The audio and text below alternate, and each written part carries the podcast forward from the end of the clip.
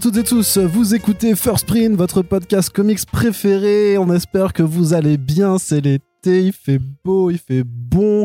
Et la San Diego Comic Con vient de s'achever. Alors techniquement, à l'heure où on enregistre ce podcast, il y a encore des animations qui sont en cours de l'autre côté euh, du, euh, du, du globe terrestre.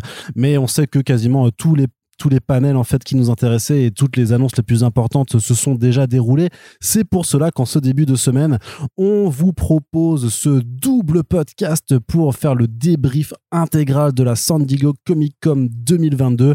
Alors on va découper ce podcast en deux parties. Une première partie qui sera déjà bien longue, euh, consacrée aux comics tout simplement parce que c'est quand même un peu notre bah, le nerf de notre guerre à nous en tout cas sur First Print, c'est quand même ce qu'on préfère. Et puis c'est aussi parce qu'on aime vous faire patienter un petit peu, hein, voilà forcément on vous proposera euh, une seconde partie pour aborder la partie télé et cinéma parce que il faut quand même le dire. Après deux années où le Comic Con euh, avait fait une édition en ligne, Comic Con at Home, euh, à cause du, confinement, de la pandémie et tout ça, eh bien, il fallait quand même dire que les deux, les deux dernières annonces étaient un petit peu ennuyées, qu'il n'y avait pas grand chose à raconter parce que beaucoup des gens qui, euh, qui, en fait, qui étaient présents d'habitude, en fait, ne jouaient pas le jeu, donc n'étaient pas là. Et pour celles et ceux qui étaient là, ben, c'était, quand même pas, pas incroyable non plus euh, de, en fait, d'assister simplement à, à des réunions Zoom, hein, tout, tout simplement. Mais 2022, retour de l'édition en présentiel et on peut dire que les éditeurs, les studios ont euh, plus que joué le jeu. Hein, ils étaient de retour en grande forme. Ils étaient là, ils ont fait bon, ça fait deux ans qu'on a rien, qu'on s'est qu'on s'est retenu. Là, on balance tout. Imaginez euh, comme si quelqu'un qui s'est retenu de, de, de, fumer par exemple hein, pendant, pendant deux ans et qui d'un coup se dit va dire autre chose, là, ouais j'allais dire clairement j'allais dire quelque chose de okay. beaucoup plus ça sale. entendu. Tu tu me connais, tu me connais Corentin d'ailleurs. Salut Corentin. Salut. Ça va? Oui. Très bien. Fatigué. C'est normal, c'est normal. On a, on a charbonné, hein, Corentin. On a charbonné complètement. Et donc voilà. Donc après deux ans de retenue, on a lâché euh, la sauce, hein, euh, littéralement. Et donc il y a eu énormément, énormément d'annonces de fêtes. C'était assez rude à vivre de notre côté, même à distance. Mais au moins, il y a beaucoup de choses à débriefer. Donc c'est parti pour la première partie de Allez. ce gros débrief de la SDCC 2022 avec la partie comics. Mais d'abord, Quentin, j'ai envie de te poser une question plus générale. Simplement, bah, comment, euh, comment tu as trouvé euh, cette San Diego Comic Con 2022 Bah écoute, oui, comme tu l'as dit, c'est c'est cool de revenir un peu à à ce que c'était avant. Euh, on croyait un peu que ce serait justement une façon pour les studios qui se déportent sur d'autres conventions. Ils ont tous leurs trucs à eux. Il y a la D23 pour Disney, il y a la le, euh, Le DC DC Fandom, Fandom, ouais. effectivement pour euh, DC Comics, DC Films, DC Entertainment en général. Donc on croyait en fait que ce serait juste une façon pour eux de se positionner dans l'année en mettant les projets les plus immédiats. Ça a été le cas pour Warner Bros. Et pour quelques autres. Finalement, on a eu quand même de la fantasy, on a eu du jeu vidéo un peu, on a eu des comics pas mal quand même. Et euh, le au niveau des studios de cinéma, qui est un peu le truc qui amène euh, le regard public, on a finalement eu un Marvel Studio assez en forme, je trouve. Euh, on en parlera dans la partie cinéma, mais clairement, je sais pas s'il y a un mec de Warner Bros qui a croisé Kevin Feige, qui lui a fait une petite blague en mode genre, hey, The Batman, c'est vachement bien, hein Et du coup, ça l'a dû l'énerver. Je pense qu'il a dit, j'arrive, je vais vous piétiner la gueule. Il est arrivé avec un gros coffre d'annonces, il a tout balancé. Effectivement, c'était fatigant à, à relayer. hein. Vous n'imaginez pas la soirée qu'on a vécue hier soir. Les deux soirées, il faut Les dire, c'est quand ouais. même en, en l'espace de, de moins de 72 heures, c'est plus de 70 articles balancés, euh, alors que d'habitude on fait en moyenne- on a une moyenne de 10 articles par jour, donc on a plus que doublé la cadence. hein. Mm, c'est ça. Alors après, peut-être qu'il nous manquerait une Image Expo ou euh, un vrai coup d'épaule des indés qui viendrait massivement euh, investir le truc. Il y a des annonces indés qui sont intéressantes, Quand même, évidemment, mais euh, c'est vraiment, moi, je trouve beaucoup plus d'essais comics euh, pour la partie BD. On Ouais, a c'est vrai. eu des très belles annonces.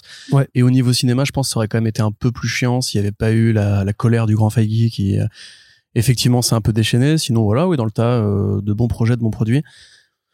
Je me suis vraiment emmerdé à la conférence Warner Bros. euh, je tiens à le dire. Même même prendre une heure pour parler de The Sandman quand t'es pas sur place et que t'attends juste la putain de bande-annonce et que tous les extraits sont montrés que aux festivaliers. Un truc qu'on dit à chaque fois et donc on va le répéter ici, c'est euh, le 3 par exemple où les conférences sont live streamées. Alors tu te dis ouais mais du coup ceux qui vont euh, à la Comic Con ils ont pas d'avantage particulier à payer. Bah si, ils ont accès aux artistes, ils ont accès aux signatures, ils ont accès à des goodies ex- exclusifs, au panel et au stand. Donc ils ont un intérêt à payer, ils peuvent aller se faire plaisir, rencontrer leur vedette préférée, etc., etc., comme les vrais Comic Con euh, en France ou ailleurs. Donc euh, moi je comprends pas pourquoi on, on ne live stream pas les conférences quand il y a des trailers, quand il y a des artistes qui sont invités pour parler de leur travail, Euh, parce que du coup le suivre sur un feed Twitter où un mec te répète ce qu'un autre mec a dit sur scène en essayant de ne pas le reformuler pour que ça tienne dans 80, 480 caractères ou je sais pas quoi, c'est ultra frustrant, c'est pénible à suivre, c'est chiant. Et en plus, ça monopolise l'info euh, à justement des live streamers sur place au lieu d'avoir un regard critique ou un commenté à, à l'ensemble de la planète.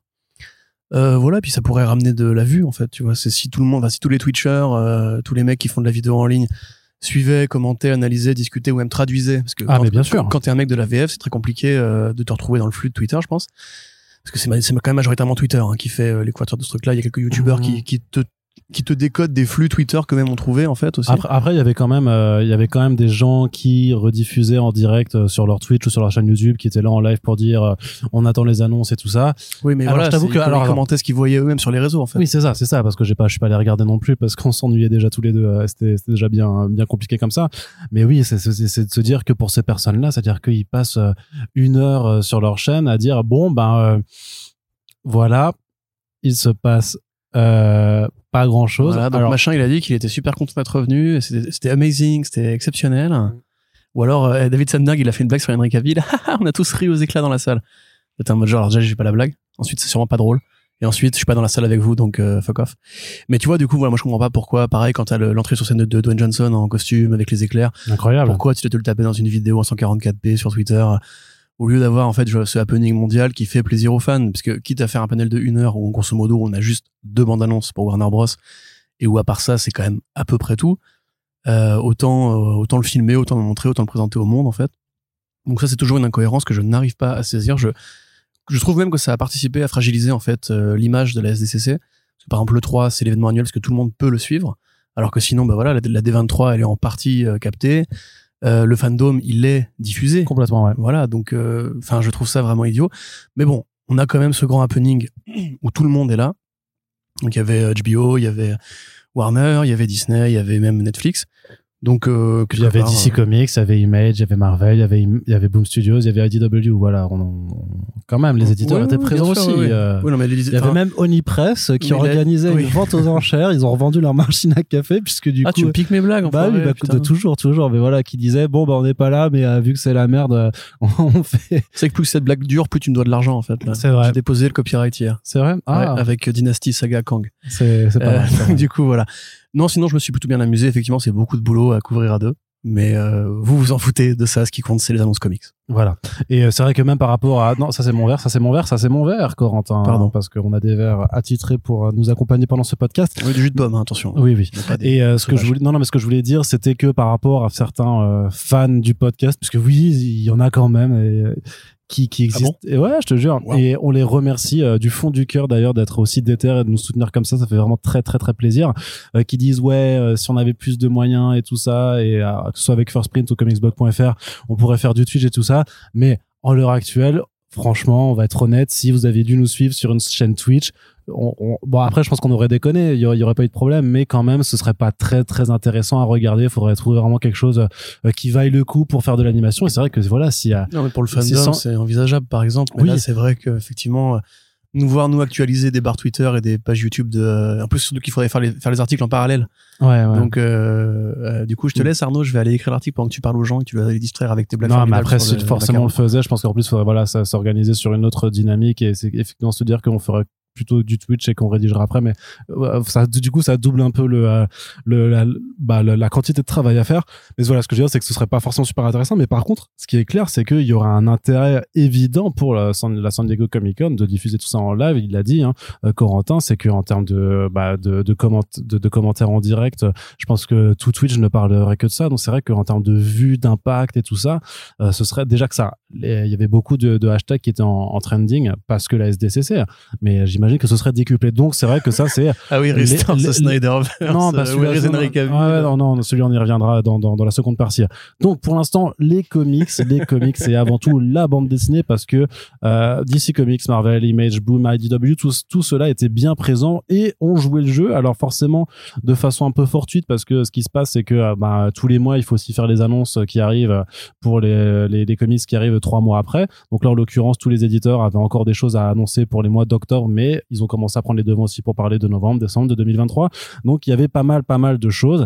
Et on va commencer. Alors ce qu'on a fait, euh, vous savez qu'on est tous les deux euh, journalistes pour comicsblog.fr. On a décidé de euh, ré- de réunir en fait toutes les actualités qu'on a rédigées pour la SDCC sur un seul article, qui est donc euh, sur la home. Vous pouvez pas trop trop la louper.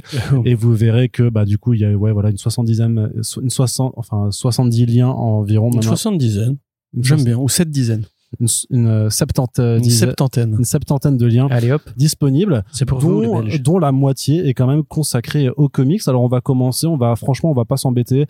On va simplement suivre le déroulé. On va pas parler de tout. On va pas parler des euh, 5 ans, des, des 35 liens qu'on a fait pour la partie comics, mais on va quand même aborder grosso modo la majorité et un grosso modo pour ce podcast la majorité de ce qui a été annoncé à commencer par DC Comics quand même qui Ouais. a qui a ouvert les hostilités de euh, la San Diego Comic Con donc une première partie d'abord pour les comics mainstream donc Gotham City Year One, une mini-série annoncée de but en blanc avec Tom King à l'écriture et Phil Lester au dessin avec toujours son encreur attitré Eric Gapster qui revient sur les premières années un petit peu de la ville, comment elle a Mm. sombré dans la corruption, comment en fait on en arrive à avoir la ville corrompue qui nécessite d'avoir Ouais, un protecteur, un chevalier noir dans la nuit qui signe de la pointe de son épée combien de d'un café euh, Z qui s'appelle, non, je me trompe, de justicier. Zatman. Zatman, c'est incroyable. Zatman. Eh oui, De Kasura. incroyable. Trop, trop bien. C'est super héros et gore à la fois. C'est vrai. les gars. Donc ouais, alors euh, bonne nouvelle. Ça fait, j'ai l'impression que ça fait longtemps qu'on n'a pas entendu parler de, de Phil. Bah ouais, parce qu'il avait fait, il avait fait Shipwreck avec Warren Ellis, qui était incroyable. C'était un petit un moment là. Ça. C'était il y a déjà 2-3 ans.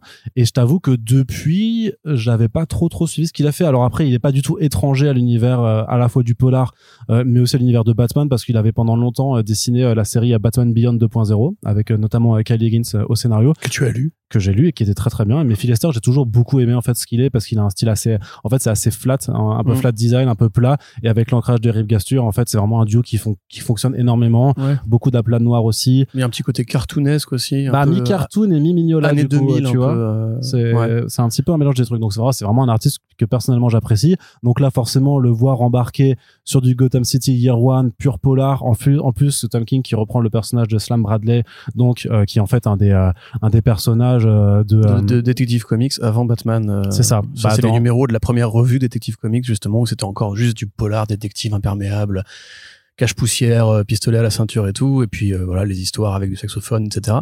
Et Exact. qui avait été recanonisé. tout à fait par Ed Brubaker. Oui, dans la série Catwoman effectivement avec Cameron Stewart et euh, aussi notre bon ami. euh, notre bon ami Darwin Cook. Voilà, j'allais effectivement y oublier parce que c'est aussi Cook qui a ramené Slam Bradley, justement, qui était sur la piste de Catwoman.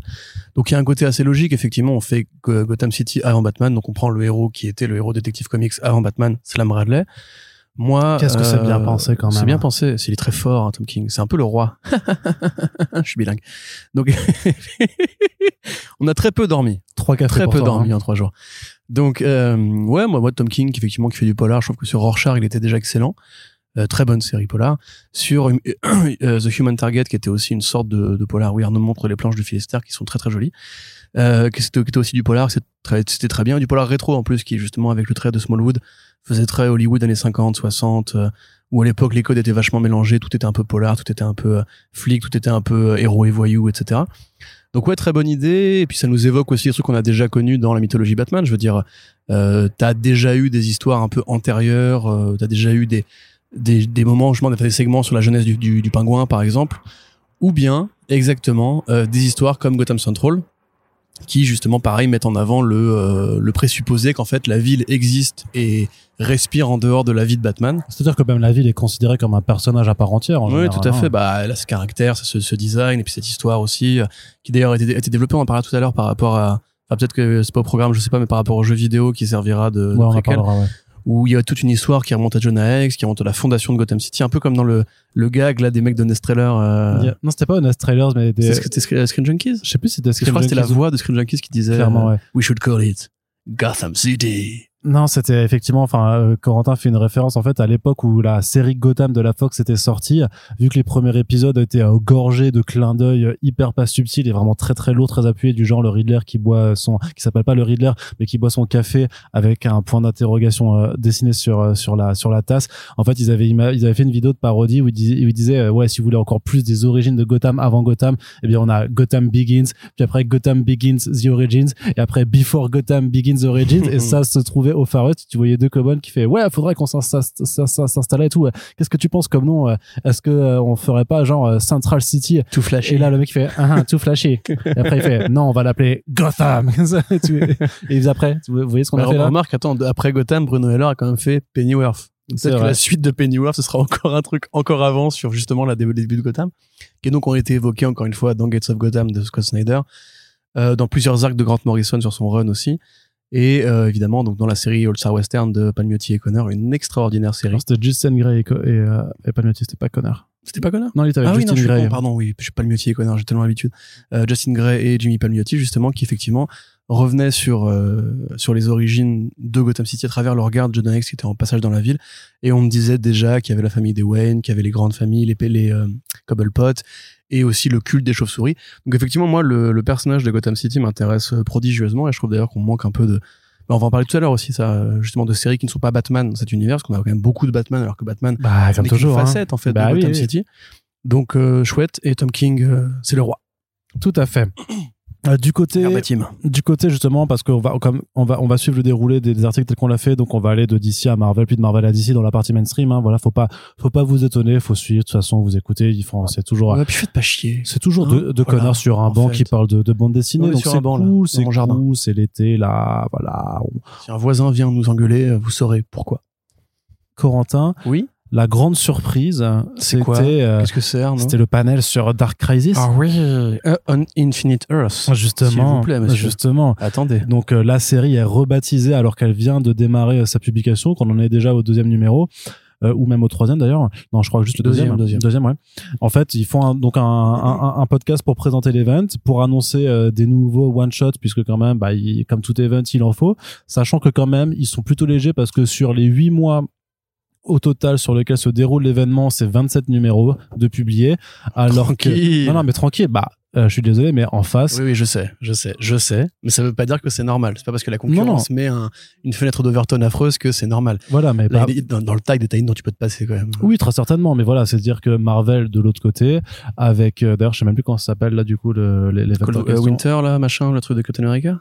Non, non, non, non, euh, ce- ce- celui qui vient de démarrer Judgment Day. Merci. Ah oui, oui, oui. Donc eux, par contre, c'est 37 numéros, mais sur 3 mois. Donc euh, tu vois bien quand même que l'impact sur ton portefeuille et sur le temps que tu consacres en tant que lecteur, c'est un petit peu différent. Mais ce qui veut dire, c'est qu'en tout cas, ils ont annoncé que Dark Crisis aura droit à un one-shot Oméga en termes de conclusion-conclusion à la fin de l'année, ce qui laisse largement supposer qu'il va se passer quelque chose en janvier 2023 et qu'on risque d'avoir un relaunch, un reboot ou juste une nouvelle ère éditoriale de nouveau parce que ce sera la conclusion de Dark Crisis.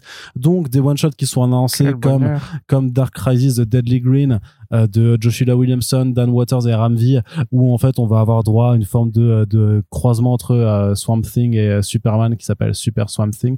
Euh, voilà, c'est. Achevez-moi. Ouais, Ça, je pense qu'on peut s'en passer. c'est je- on- c'est on- mon avis. Je sais pas, il y a Ram V quand même, donc on peut dire que ça peut être sympa. Tu vois, T'as pris un accent suisse, là. Je sais Il y a. Ramvi quand même, donc on peut dire que ça peut être sympa. Je sais pas, mais en tout cas, Est-ce surtout qu'on peut se dire quand même que Joshua Williamson sur Superman, il est pas fifoulin? Sur Superman. Oui, dans ce qu'il en fait sur Dark Crisis, t'es à jour, t'es pas à jour. Euh, c'est pas non plus, enfin, moi je suis pas très euh, content. Mais en tout cas, la news- lecture de Superman. La news importante, c'est Oui. que officiellement, ils rebaptisent leur event en Dark Crisis Voilà. on Infinite Earth. Pour vendre Ce- du papier. ce qui veut dire que c'est bien la suite officielle canonique de la première Crisis de DC Comics. Enfin, c'est pas techniquement la première parce qu'il y en avait eu un petit peu avant. Crisis on Earth 2. euh, Voilà, et Crisis on années Multiple 70, Earth. hein. 60 Mais- même.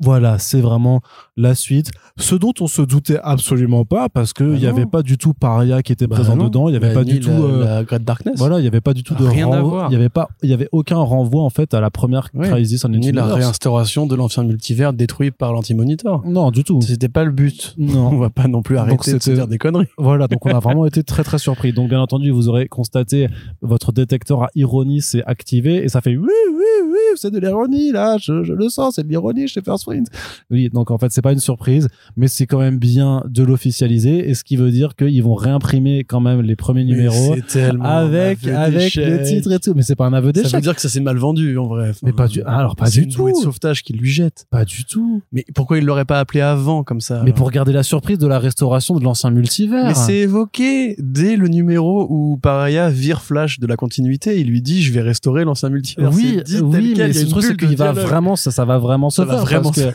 voilà. Non, alors par contre, non, mais pour le coup, non, mais pour le coup, t'es méchant. C'est pas du tout un aveu d'échec. C'est, Mais ils auraient pu le c'est une faire. au- machine premier marketing. Numéro. non, mais c'est une machine marketing que tu peux critiquer. Oui, je, oui, De toute merci. façon, les gens qui ont acheté Dark Crisis vont pas réacheter le numéro juste pour avoir le, le sigle Infin- Infinite Earth. Non, personne fait ça, Corentin. Personne ne fait ça. On parie. Mais on parie ce que tu veux. que On- les anciens numéros qui ont juste Dark Crisis vont prendre en valeur avec, avec cette, cette nouvelle. euh, ce Oui, non, mais ils vont prendre de la valeur auprès des spéculateurs un peu débiles. Mais je veux dire que quelqu'un qui a déjà les numéros de Dark Crisis va pas acheter le nouveau, la réimpression. Mais non, mais personne fait ça, enfin. David Goodin. mais non. mais, vo- mais voilà, enfin, Enfin, ça- bref, moi, moi, je pense vraiment quand même que c'est bon, c'est un détail cosmétique évidemment, on peut Bah passer oui. heures là-dessus. Mais comme tu dis, les éléments étaient déjà là et Williamson a vraiment dans Incarnate hein, euh, déjà euh, l'idée justement que c'était la suite de Crisis 1 est- a toujours été claire, a toujours été nommée. D'ailleurs, il disait que c'était Bah, même la suite de Infinite Frontier Zero, Crysis. hein, alors. hein. C'est- L'idée, c'était justement que c'était même pas la suite de Crisis 1, parce que c'est pas vrai. C'est la suite de Multiversity, c'est la suite d'Infinite Crisis, c'est la suite de toutes les Crisis, de Final Crisis aussi. Enfin, oui, si. Bah, techniquement, oui, mais bon, après, on va dire que voilà. Et c'est la suite de Death Metal, qui était pas une Crisis d'ailleurs, mais qui était une Crisis dans les faits. Euh, en vrai, c'est vraiment juste pour la catchphrase marketing. Ça, ça aura sans doute autant à voir avec la première Crisis que la deuxième Crisis ou la troisième Crisis. Enfin, c'est juste, euh, on a ramené Paria, il va faire des bails, et le multivers 2, on sait très bien qu'il est réactivé euh, déjà mécaniquement, tu vois. En fait, moi, ce qui est marrant en plus dans le fait de vouloir réinstaurer un peu, on va dire, le multivers original, c'est un peu en, en- en contre. euh, enfin, en- oui. Continue. Je sais, je sais pas si vous entendez les gens qui hurlent dans le, dans le background, donc on espère qu'ils ne vous dérangent pas autant que nous, ils nous dérangent pendant l'enregistrement. Là, je pense que ça s'entend quand même. Mais a priori, il y a une bar mitzvah dans le coin, quoi. J'ai deux, trois bar, trois bar mitzvahs, hein, clairement. Espérons que ce jeu est en arrière-plan. Et coucou à mes voisins, qui, une voisine de jeunes qui s'est installée, euh, une famille de jeunes qui s'est installée récemment et qui sont extrêmement. Écoute, Festif. Moi, je te laisse, je vais aller rejoindre euh, ces jeunes femmes. On ira faire le podcast numéro 2 en hauteur, au frais. Donc, euh, c'est chouette. Et enfin, moi, je m'en fous, en fait. Non, mais ce que je veux dire, c'était que Mais, c'est que euh, c'était en contradiction avec le principe même de l'ère Infinite Frontier, où on te disait quand même à la conclusion de, à la conclusion de Death Metal, on te disait, au final, tout a existé, et en fait, on est dans l'omnivers, Grave. qui, qui, en fait, qui, euh, qui fait coexister tous les multivers potentiels. Et donc, tu dis, bah, alors, du coup, pourquoi vous essayez de restaurer le multivers original, sachant que de toute façon, tout existe déjà? Et en plus, parce que c'est un truc que évoque de son côté Jeff Jones dans euh, Flashpoint, Flashpoint, Beyond, ouais. c'est qu'aussi lui n'a pas renoncé à son idée justement qui n'est pas l'omniverse mais qui est le j'ai oublié le nom qu'il donne à ça mais tu sais l'idée qu'en fait la continuité d'essai comics est manœuvrée par l'idée euh, c'est pas l'hypertime tu sais quand justement en fait Dr Manhattan découvre le fonctionnement en fait de, de l'univers d'essai Ah, le méta, non, c'était pas le métavers, mais je, le je me rappelle. métaverse, non c'était un autre truc, mais je me rappelle, oui, je me rappelle, oui. Pardon. Le truc qu'il y avait dans Doomsday Clock 11, là. Euh, là, ouais, ouais. plus. Mais même en, tant- en tant que nerd, je trouve ça un peu ridicule parce que techniquement, Flashpoint Beyond est, Flashpoint Beyond est en canon parce que c'est la suite justement d'un élément qui a été droppé par Williamson dans la Incarnate. Et lui, justement, n'a pas renoncé à l'idée qu'en fait, l'univers d'essai, il est d'un seul tenant et qu'en fait, les reboots, les désacralisations de continuité, etc., sont juste la mécanique en fait naturelle des dieux qui euh, recréent en fait l'univers à chaque fois que Superman réapparaît. Donc comment tu, faire, tu peux faire que ce soit canonique tout ça? On fera un podcast quand la crise sera terminée parce que vraiment j'y tiens. On- vous savez qu'on est fan de la continuité des crises chez DC, DC, ouais. voilà, et qu'on est des gros nerds qui pourront passer une heure à en parler. Mais là, Une précisément, le, oui, Mais qu'on y passe 4. mais là précisément, le fait justement de vouloir revenir à Crisis 1, je trouve ça curieux parce que tu peux pas juste annuler tout ce qui s'est passé entre temps ou même dire ouais on va ramener l'ancien l'ancien univers. Et donc c'est pour ça que c'est Crisis 1 non Crisis 1 c'est un rôle parce que les monitors c'est pas juste parce que Paria il casse les couilles tu vois. Là c'est Crisis 2 à la limite dans ce cas-là on pourrait l'appeler Dark Crisis enfin Crisis on Infinite Earths 2 ce serait plus logique de faire ça. Dark Crisis on Metal Death Infinite Metal 2 je suis sûr qu'un jour ils le feront un truc comme ça Beyond. Mais bref, du coup, on en parlera quand ce sera sorti. Pour l'instant, euh, je tiens à le dire quand même, il y a aucun euh, happening dans les numéros 1 et 2 qui mérite que ce titre apparaisse du, du néant. C'est vraiment une annonce de, de convention. hein. Ouais, mais c'est cool. Ça faisait Oui, longtemps qu'on n'avait pas eu euh, des, des annonces de convention. Enfin, moi, je dis voilà, ça, si on, si on voit les éditeurs revenir en convention et qui mettent un peu les burnes, tant mieux. hein. Yes. Allez, Corentin, du côté de euh, DC Comics aussi, il y a plusieurs titres qui ont été annoncés euh, très Bat centrés, très Gotham centrés aussi, et notamment une préquelle. euh, on revient un peu sur les origines de Gotham, un peu euh, une préquelle au jeu vidéo Gotham Knights. Pardon, qui est écrite par Evan Nersis. Donc euh, ça, c'est pas forcément une bonne nouvelle parce que c'est le mec qui a fait Black Panther Rising. Et euh, on sait, euh, enfin la, BD est pas hyp- hyper bien. Et en plus on sait que euh, que voilà il y avait quelques petits problèmes en interne parce que bah, le mec écrivait faisait des, scénarios pas possibles. Et illustré par Abel. Mais ce qui est marrant c'est que donc c'est une préquelle au jeu vidéo Gotham Knights de Warner Bros Montréal Warner Bros Games Montréal et ce qui est marrant c'est qu'ils utilisent le même modus operandi que Mm. pour euh, Batman Fortnite c'est-à-dire que chaque numéro aura un code pour débloquer un petit élément supplémentaire un petit bonus un petit skin un petit voilà un petit euh, truc alternatif dans, Ah. dans le jeu. Mais le, le truc, c'est que a priori, c'est moins populaire que Fortnite parce que déjà le jeu n'est pas sorti, donc euh, tu peux pas t'attirer toute une fanbase non plus. C'est un peu du DLC physique.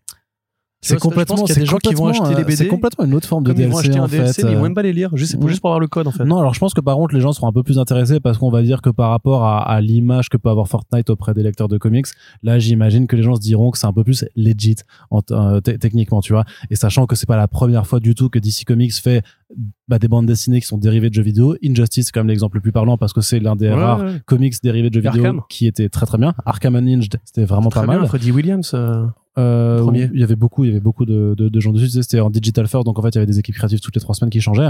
Et surtout, tu avais euh, euh, Scribble Notes and Mask, qui était incroyable, incroyable. Non, Corentin s'en souvient peut-être pas. J'ai pas, j'ai pas. Mais en fait, Scribble Notes, c'est- tu sais, c'est le jeu où tu, Oui, tu- où tu- inventes les trucs parce que tu dessines les mots, tu, Ça. tu, inventes ça les fait histoires. un objet qui apparaît. Le Ouais. concept est génial. Le- Et bah, le concept appliqué en BD était incroyable parce que du coup ils avaient vraiment joué à fond la carte aussi du multivers et des continuités et du coup il y avait eu euh, des numéros où voilà il y avait euh, 50 000 Batman qui apparaissaient euh, de tout de toutes les avec des références dans tous les sens et c'était vraiment hyper jouissif à lire c'est un comics qui est toujours inédit en VF donc euh, Urban Comics si vous nous entendez euh, il y a un vrai potentiel il y a, il y a un plus grand Que potentiel pour Spaceman. On a compris la blague. hein. Merci, bravo. C'est très original. mais donc euh, Corentin quand même avec Oui. Jim Lee qui signe une couverture variante Oh, euh, en wraparound euh, avec euh, voilà les Wraparound. avec euh, Nightwing, euh, Robin, Batgirl et Red Hood qui seront donc les, les personnages jouables du jeu.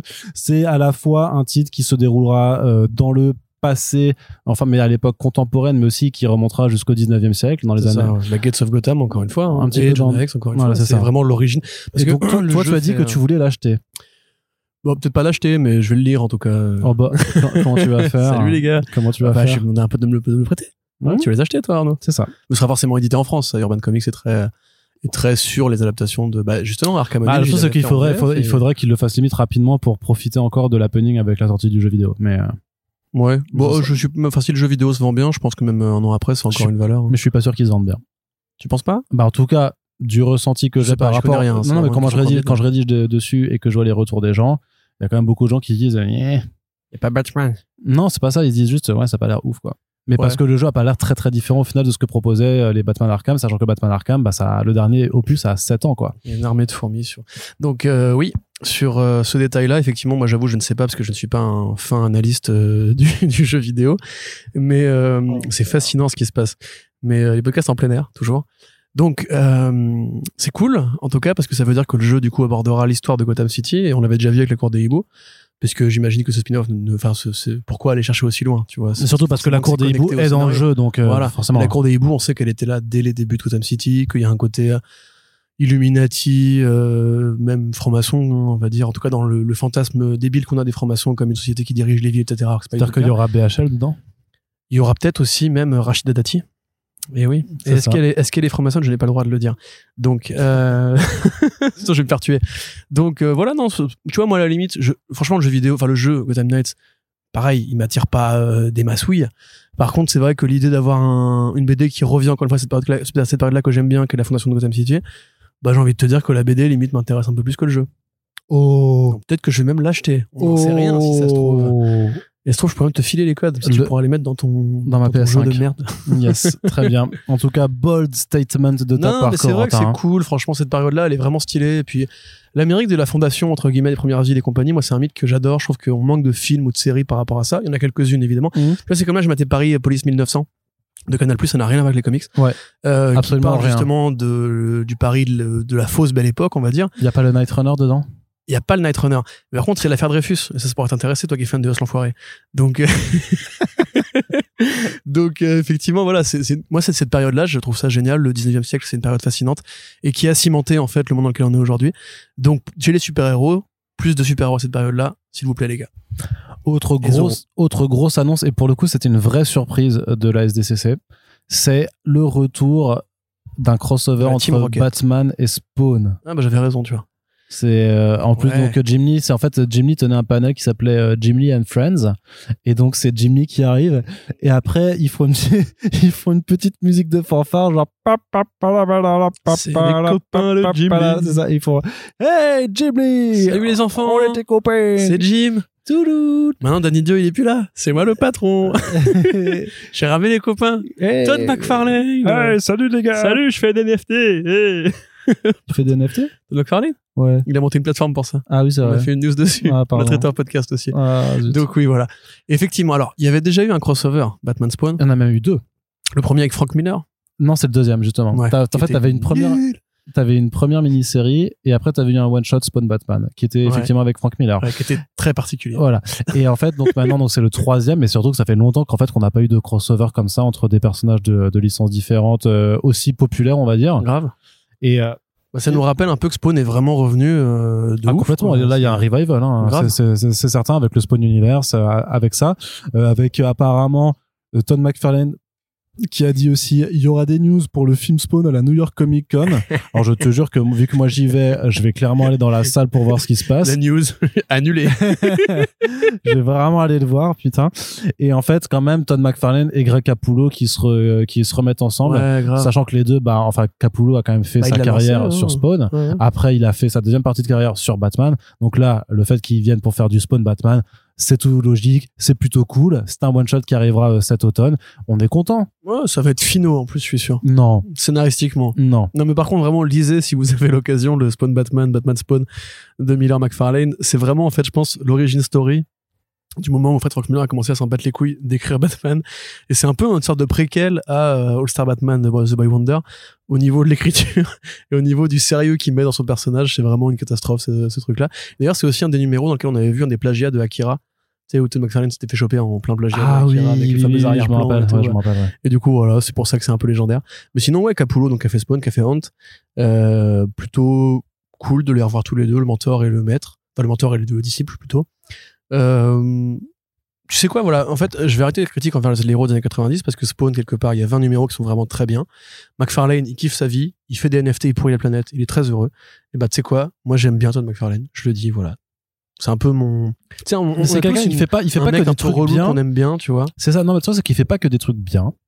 Alors Il que ce soit, kiffe, il alors que ce soit par rapport à NFT ou quoi que ce soit, mais je veux dire, c'est que, voilà, le truc, c'est par contre, c'est un mec qui, je pense, c'est sincèrement, qui a jamais été euh, malhonnête, en fait. Je pense que par contre c'est un vrai fan de BD. Il aurait Non, pu mais- se passer de faire de la Bah, BD comme oui. beaucoup de mecs, il aurait pu aller vers d'autres Non, non, mais c'est vu non seulement, c'est non seulement un fan de BD, c'est un fan de ses personnages, c'est un fan de produits dérivés. Après, c'est un vrai entrepreneur, euh, mais qui s'en est jamais caché, en fait. Il a Ouais, toujours ouais. dit qu'il était là aussi pour faire du business. Il s'est jamais caché Ah oui, de oui. kiffer le côté industriel dans Ah bah l'industrie. La Image Comics c'était que ça au départ. Ouais, hein. Et, euh, et c'est pour ça que, riches avec nos personnages. hein. Mais c'est pour ça que tu peux pas forcément, enfin, qu'il n'y a pas de reproche à lui faire, en fait, de vouloir mener ses projets de la façon dont, dont il les mène. Non, c'est sûr. Après, on peut lui reprocher de pas être plus versatile que Spawn parce que moi, je trouve ça fascinant. Tu vois, le mec qui a vraiment un personnage tu passion qui va tenir toute sa vie Bah, comme Mignola ça. avec Hellboy. Mais en même temps, tu te dis que, enfin, Mignola, c'est quand même un, euh, pardon, euh, McFarlane, c'est un dessinateur vraiment très talentueux. Moi, je regrette, tu vois, de pas l'avoir vu plus sur d'autres projets que sur Spawn parce que Spawn, Bah, je ça dois viendra bien dire quand même, m'ennuie un peu maintenant. Il y a tellement de numéros, tellement d'art. mais t'as, profité de- du Spawn Universe pour te remettre J'ai essayé, ouais, ouais, The Scorch. euh, bah, c'est toujours écrit comme du McFarlane, quoi. Donc, Mm. euh, moi, mécaniquement, j'aime bien ce qu'avait fait Eberlin, par exemple, dessus. Ouais. Euh, le travail de Bendy sur Spawn était génial. Le- le- tous les scénaristes qu'il avait invités, mais c'est pas un grand scénariste, en fait. Par contre, le film m'intéresse vraiment, parce que justement, dans ce côté, euh, l'œuvre d'une vie, parce que toute sa vie, il fera que du Spawn, en fait, un petit peu comme, comme euh, Jeff Darrow fait que du Shaolin Cowboy maintenant. Et il fera ça, ça jusqu'à sa mort. Euh, tu peux te dire, ouais, bah, écoute, voyons voir ce que ça donne au cinéma. Et puis, et puis c'est cool, effectivement, le- la légende du mec qui a claqué, la porte de Marvel en se disant je m'en bats les couilles, je vais faire mon truc à moi et qui est devenu riche à en crever grâce à ça. Parce que il, est très- il est vraiment très riche quand même, j'insiste là-dessus, il est vraiment mais peut-être que le mec, en fait, maintenant est un peu prisonnier aussi de l'image du personnage qui s'est construite. Non, Non, tu non je pense qu'il s'en fout. Tu tu le vois en interview, c'est vraiment un mec très détendu. Je pense vraiment qu'il en a rien à cirer. C'est le mec, il a, il a gagné tous ses paris en fait. Tu vois, c'est euh, à mon, avis, je pense que vraiment il kiffe au quotidien. Je pense sincèrement que le gars n'a pas de problème de conscience ou quoi. euh, Comme Frank Miller par exemple, tu vois, qui peut-être Mhm. a plus de secrets dans le placard ou de côté. Putain, une époque, j'étais vraiment un enfoiré. Non, Lui, je pense, McFarlane, toute sa vie, il a kiffé. Même le procès avec, avec, avec Gaiman, il a réussi à se remettre bien avec lui derrière. Ouais, c'est vrai. Donc, euh, Bah, après, ça, c'est, c'est quand t'es entre adultes et que tu discutes, quoi. ouais, et puis quand t'es à Gaiman en face de toi, qui est le mec le plus adorable de la Terre. Et, euh, et d'autant plus que ce qui est marrant, c'est que Frank Miller était aussi présent d'ailleurs à la SDCC. Comme d'hab, pour parler de Batman. non, non, non, mais parce qu'il remettait aussi des Eisner Awards à la cérémonie de remise des prix, Ah, tout ça. stylé. Mais ce qui est marrant, euh, c'est je me dis parce qu'en fait, euh, l'organisation de, de la Comic Con avait volontairement exclu euh, tout panel et toute intervention qui parlerait de NFT. Ils ont dit il y aura pas de NFT à la San Diego Comic Con. Ce que je trouve pour le coup vraiment super cool. À voir si c'est maintenu jusque, enfin, si ce sera maintenu l'année prochaine. Mais euh, ce qui est marrant, c'est que je me dis, c'est que voilà, il y avait des McFarlane qui étaient sur place, il y avait des Miller et tout ça. Je me demande si on leur a pas dit un petit moment, euh, en fait, les gars, juste par contre, vos, vos trucs de NFT là, c'est, c'est quoi le délire? Pourquoi? Bah, ça, ça, honnêtement, si c'est le cas, enfin, en tout cas, si ça a été acté et dit comme ça, euh, franchement, big Ça- up, big up les gars, parce que Non, ça- j'étais- ça- c'était moi, j'avais vraiment peur. On est, quand tu dis la revient et forcément elle est obligée de se positionner sur des, des sujets d'actualité. Euh, le fait qu'on n'ait pas eu un panel NFT as the future, etc. J'étais vraiment très content. Ouais, non, mais de toute façon, c'était, enfin, de toute façon, les, franchement, c'est quand même aussi des gens qui viennent aussi apparemment des comics. Il y a quand même juste les trois quarts de l'industrie américaine qui sont là. Euh, évidemment qu'ils vont pas faire de panel. Enfin, Et pour puis en parallèle, Elon Musk qui a vendu toutes, ses actions crypto euh, à Bitcoin, donc euh, c'est- branle. peut-être ça aurait pas été non parce que justement en fait c'est c'était le gros avocat en mode genre les vrais grands 1% euh, sont de notre côté. Vous, vous- rendez-vous compte vraiment que c'est juste un business pyramidal, mais on va pas refaire. un- voilà, bref.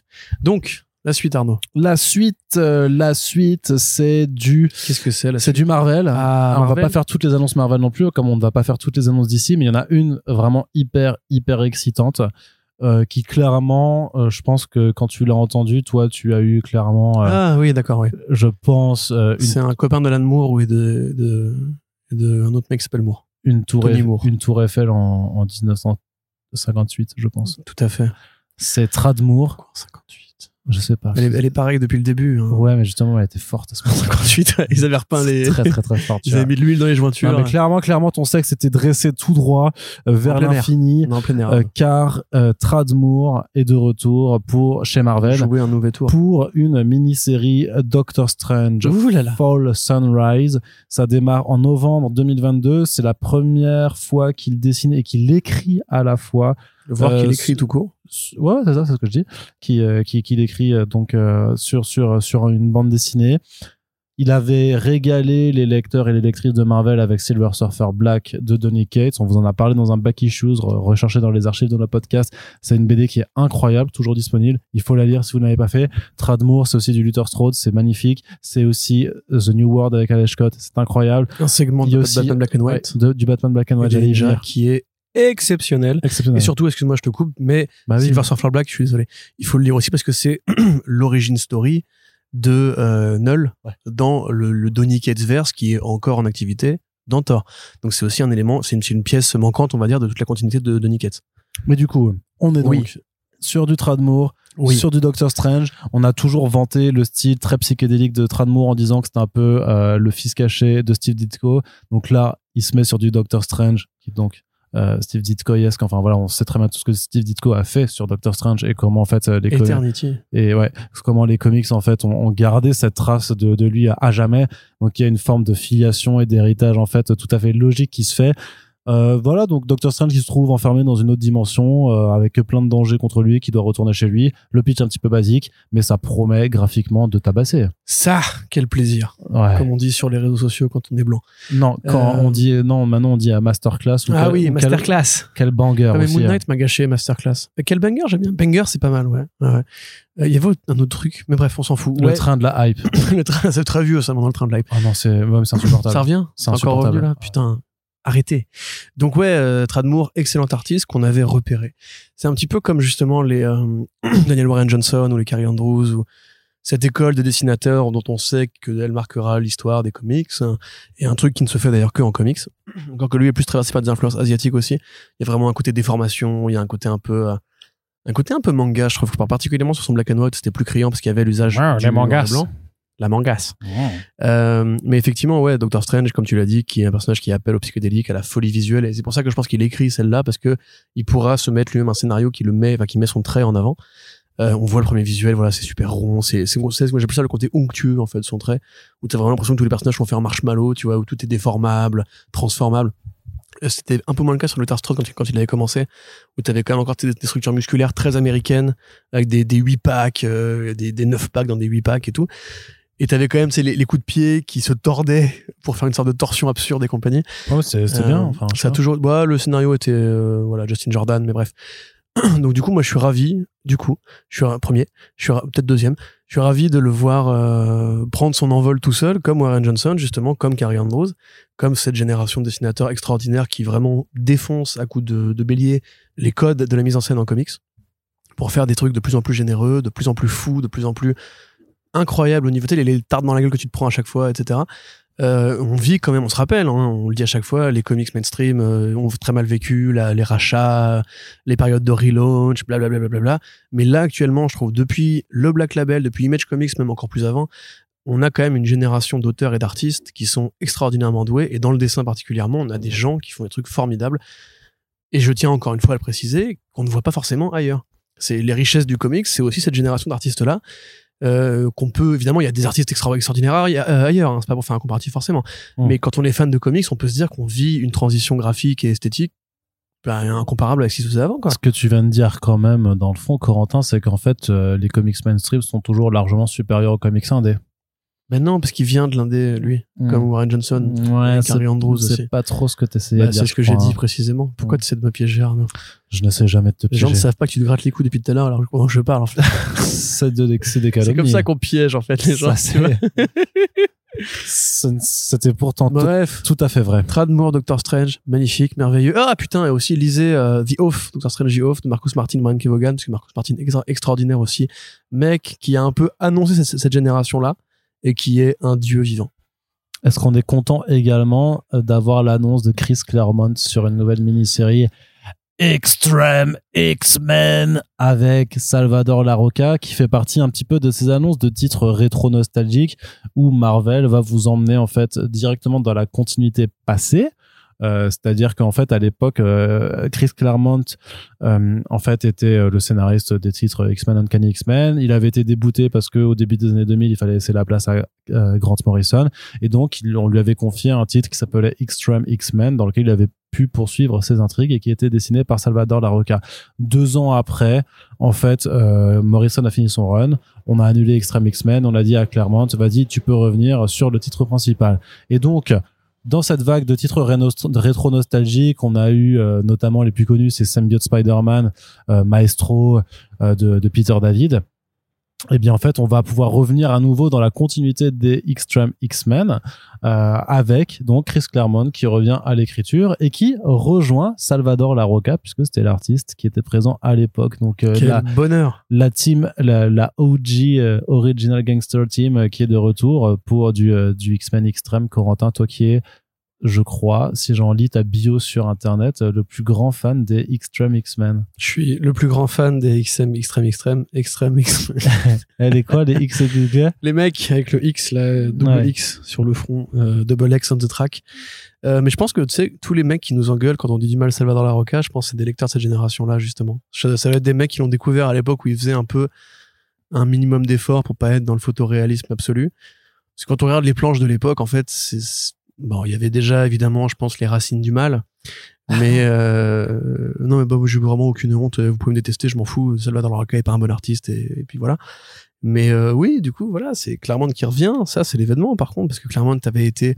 On rappelle. Hein, il, a quand même une série Gambit là. Il fait, il fait du Gambit, mais qui se déroule aussi dans le passé. De toute façon, il fera, bah il bah, fera plus aucun titre dans le présent. Mais c'est cool quand même parce que justement, l'industrie des comics a un côté un peu turnover euh, qui laisse peu de place aux anciens en fait. Si, tu fais un peu la liste, à part Morrison qui s'est en fait barré euh, de lui slash elle-même, à part euh, quelques autres artistes comme Garcenis qui reviennent par-ci par-là à faire du Punisher et continuer leur légende, parce que c'était déjà un peu le cas pour Garcenis, hein, il a un peu inventé le concept. C'est terrible de dire que Morrison et Ennis seraient déjà des anciens et anciens. Ah ben les années 90, ils étaient déjà là, hein. tu sais c'est. Bah nous aussi on était là.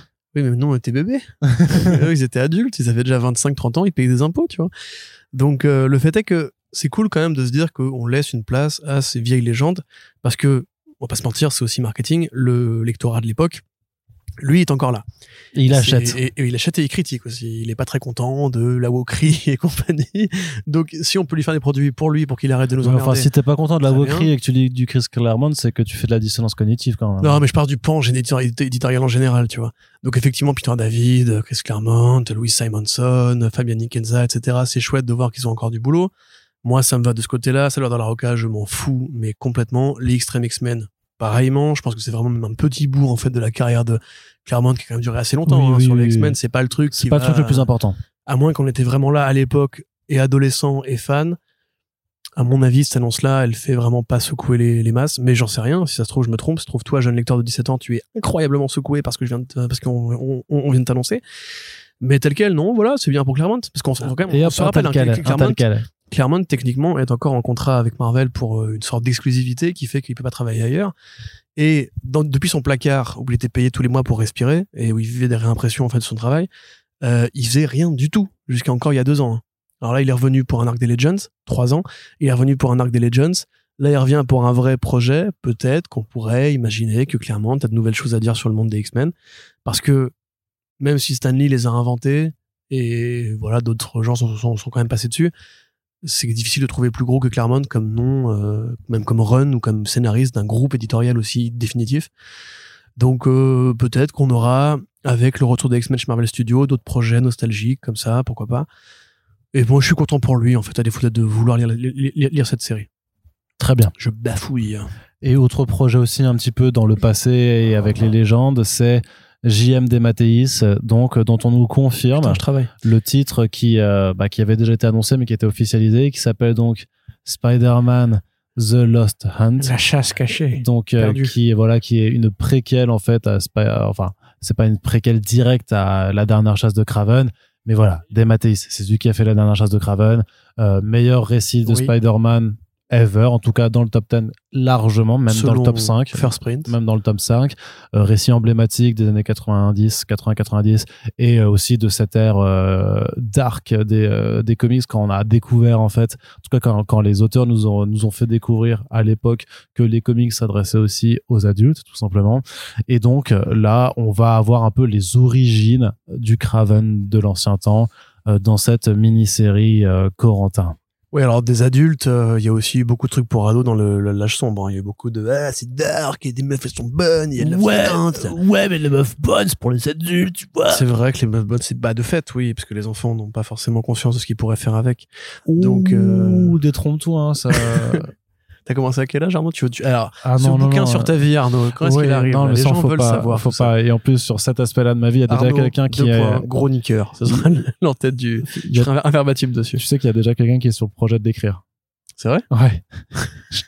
je t'en parlerai. Reçu un dé? Je t'en parlerai hors micro. Mais donc oui, effectivement, des Mathéis qui avaient donc, voilà, de la même façon que cette génération de Claremont, de Nikeza, etc., et de Peter, de, de Peter David, et David Michelini aussi d'ailleurs sur Venom, on oublie, Tout à fait. Lethal Protector, euh, va revenir pour faire The Lost Hunt, donc qui serait un truc en plusieurs parties, à la fois sur, euh, sur on va dire un moment précis qui était aussi écrit par des Mathéis justement de Spider-Man, qui était donc la période où en fait Spider-Man se rendant compte, enfin pensant à ce moment-là être le clone et que Ben Reilly était le vrai, laissait à Ben Reilly les- le soin de, protéger New York City et partait à Portland, en Oregon, avec une, une, une Mary Jane enceinte. Si vous écoutez le Lemon Adap- Adaptation Club sur Spider-Man, justement, Frédéric Sigrist évoquait ce fameux trou dans la continuité de qu'est-ce qui est arrivé au gamin qui aurait été enlevé par, par Norman, Norman Osborn et tout. Donc on en est à- vraiment à ce moment-là. Et en même temps, en parallèle, en miroir, entre guillemets, on aurait l'origine de Craven. Donc euh, c'est compliqué de voir comment est-ce qu'il va lier les deux événements, parce que c'est quand même deux pans de continuité très particuliers. Euh, donc effectivement, il avait déjà fait la dernière chasse de Craven, mais pas que. Il avait aussi fait Soul of the Hunter, qui était la suite en roman graphique où Spider-Man repentant allait sur la tombe de Craven et son âme piégée. Il fallait qu'il fasse une sorte de rite pour le, libérer. Et aussi The Faceless Man en 94, qui était justement euh, le frère de Craven, le caméléon, qui prenait son, son apparence, parce que c'est donc un change-forme qui peut, un peu comme Decoy Octopus, euh, prendre la forme de qui il veut et se faisait passer pour Craven pour affronter Spider-Man, essayer de venger son frère, mais se fais- enfin, sur le chemin, il réalisait que son frère était un enfoiré, qu'il avait bossé toute sa vie, etc. Un Eus, l'enfoiré? Ah, Heus, l'enfoiré, effectivement, je suis dans ma rapta. Et je fais beaucoup de bar mitzvah. et bah, et- Bref. Donc, tout ça pour dire que, effectivement, euh, Dematteis revient. Je vois pas ce qu'il peut avoir de nouveau à nous raconter sur Craven. Voilà, aristocrate russe qui perd ses terres après la révolte prolétarienne, qui va, du coup, se dire, c'est là dans la chasse que je vais retrouver ma noblesse. Ça va lui faire la, la, la bise comme un aristocrate, du coup. Et mon Je pense qu'il a beaucoup de Menders quand même, attention. Donc, euh, c'est c'est sa faute. Hein. Moi, je suis pour rien. Je n'écoute pas ça en temps normal, mais il m'oblige pour euh, le travail, soi-disant. Donc euh, voilà, tout ça pour euh, pour dire que ça existe et que ça arrive aussi parce qu'il y a un film Craven qui arrive. Ouais, c'est vrai, c'est vrai. Voilà. Arnaud, pendant que tu bailles. Bah justement parce que c'est ça, ça commence à l'automne, donc euh, le TPB sera fin prêt. euh, en tout cas, il y aura un TPB de sortie euh, pour euh, le- quand le film de Sony Pictures euh, avec Aaron Tyler Johnson sortira. Effectivement, le marketing fonctionne toujours très Ils bien. sont forts. Ils sont trop trop trop forts. Euh, Il y avait quand même un petit peu de news aussi pour Milestone. Oui. Avec une série euh, Shadows of Dakota pour Static Shock qui a été annoncée. Ce qui, ce qui est bien, en tout cas, c'est qu'on voit que d'ici à chaque fois qu'il y a un événement, donc que ce soit pour la SDCC ou pour le DC Fandom, euh, maintenant depuis deux ans, ils ont clairement une volonté de mettre en avant Mhm. la partie milestone euh, de, de Alors que univers. rien ne les y oblige en demeurant, hein, Bah, parce que c'est pas des trucs qui se vendent non plus j'imagine. énormément. Bah, J'imagine qu'il y a des contrats et que peut-être que pour les Américains, ça parle un peu plus quand même que pour nous, effectivement, parce que nous, euh, les comics milestone ont, je crois, jamais été publiés en français.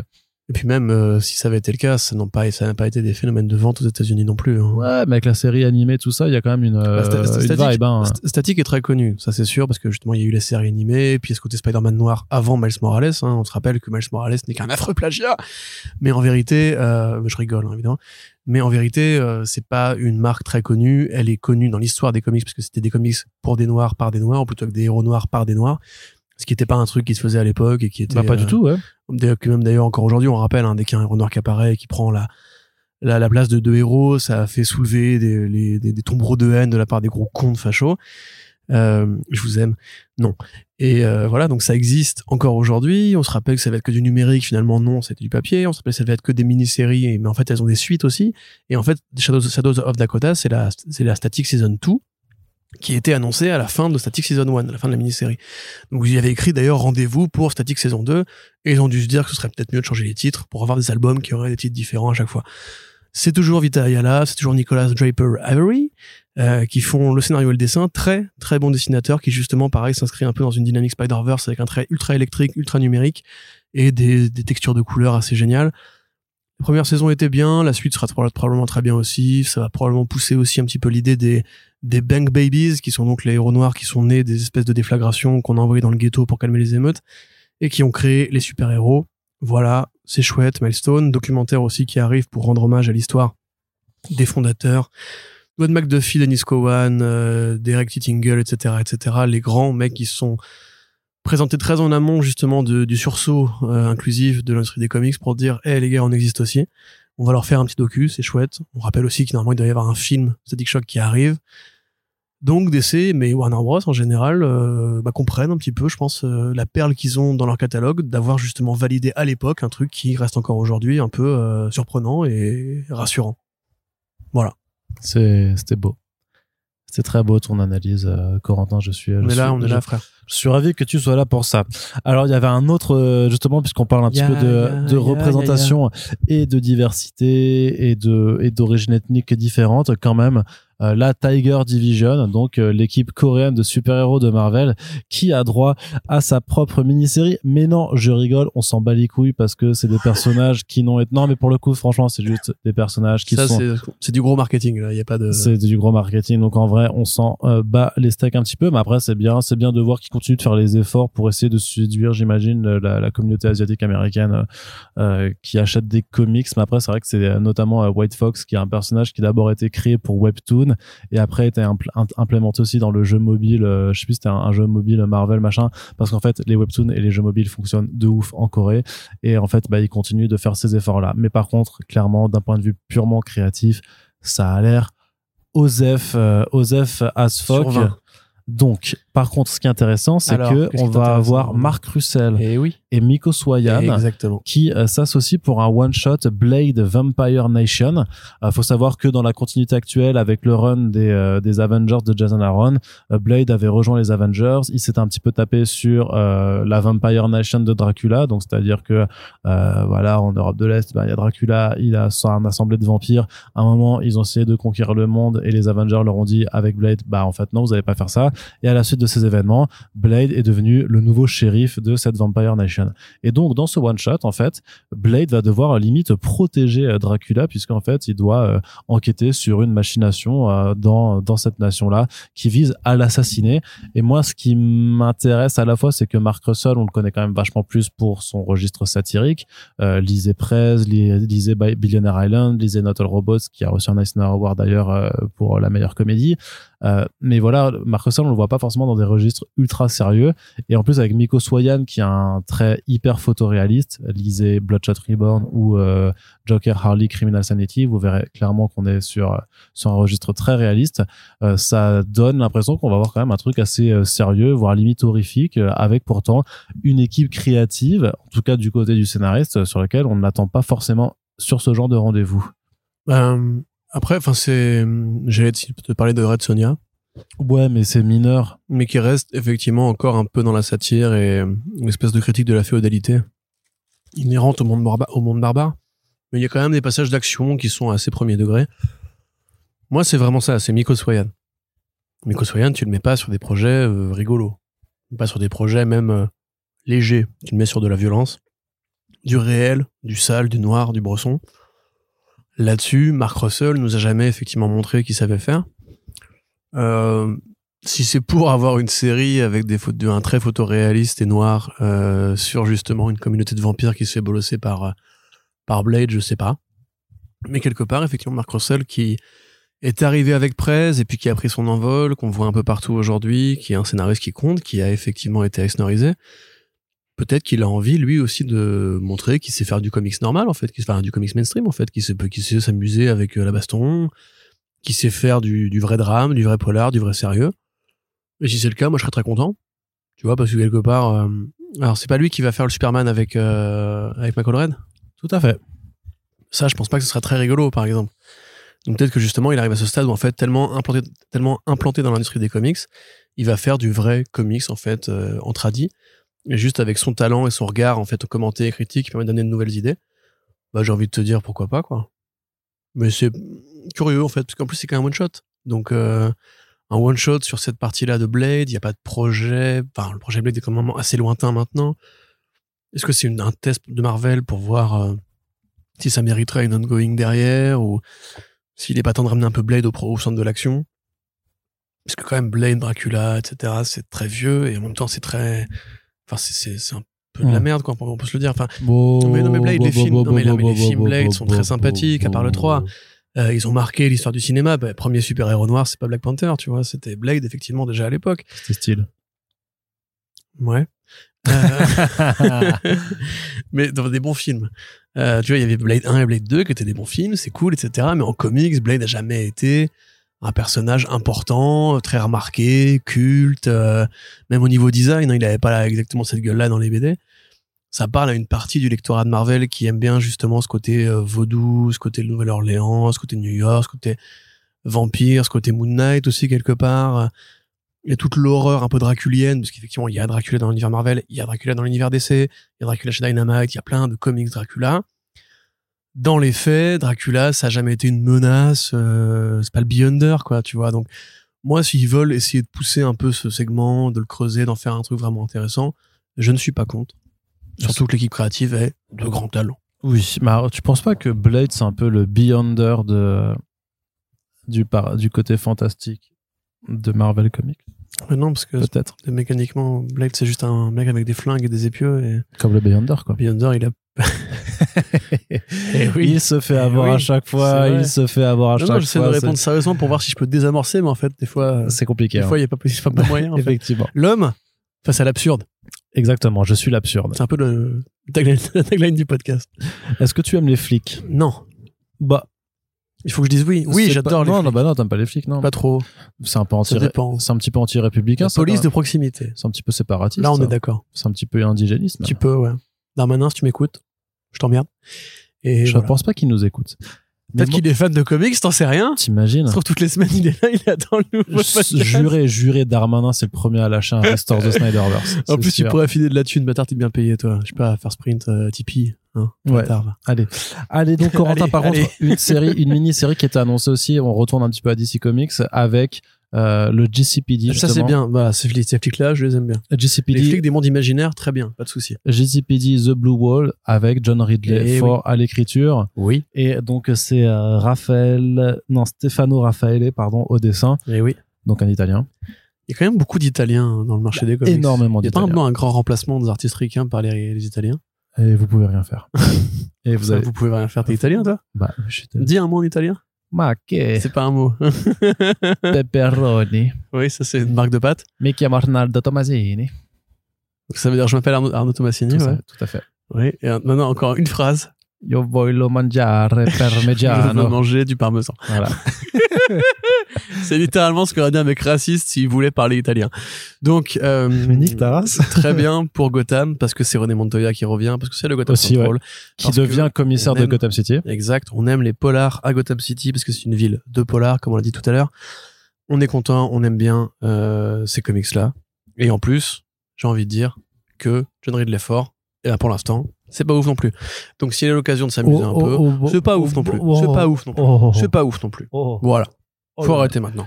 Le Faut se mec, dire les choses, le, le mec a dit que John Riddleford c'était pas ouf. Ah, c'est pas ouf. Mais t'as lu The The History of the DC Universe? Ça, c'est incroyable. Bah alors Mais à Gotham City, Ouais. en douillette, Tu m'as traité d'andouillette. I am, I am Batman, c'est pas ouf. Non, mais, mais en même temps, c'est plus Ouais, à Gotham City plus. parce qu'il est parti à New York. Dis que j'ai raison. Non. Dis que j'ai raison quand même. Non, non, t'as tort. Voilà, ouais. Comme Taika Waititi. Yes. Humour. Allez, on continue. Ça Corentin. On, continue, on retourne aussi du côté de Marvel et on en Ouais. a bientôt fini avec la partie mainstream et ça Ouais. tombe bien parce que tu voulais que le podcast ici ne dure qu'une heure, mais ça fait déjà une heure qu'on parle. Eh oui. Donc on est parti pour faire du podcast jusqu'à euh, une heure du matin, ce qui est très Après, il faut qu'on parle de Shazam. Exactement. La colère de Dieu. Oui, et donc euh, du côté de Marvel, il y a quand même eu pas mal d'annonces aussi, euh, avec notamment Dark Web qui a été officialisé, donc euh, le prochain. Titre. Donc ce titre en fait où clairement euh, le pitch, donc c'est écrit par Zeb Wells, et donc le pitch c'est Peter Parker qui va sur le Dark Web pour acheter des armes à feu et euh, faire du commerce. Buter le Green de- Goblin. Il y en a dans- marre maintenant. Hein? Et buter le Green Goblin. C'est bon, stop. Non, j'avais vu qu'il allait du coup euh, acheter des armes à feu et des enfants, voilà, puisque c'est ce qu'on trouve sur le dark web.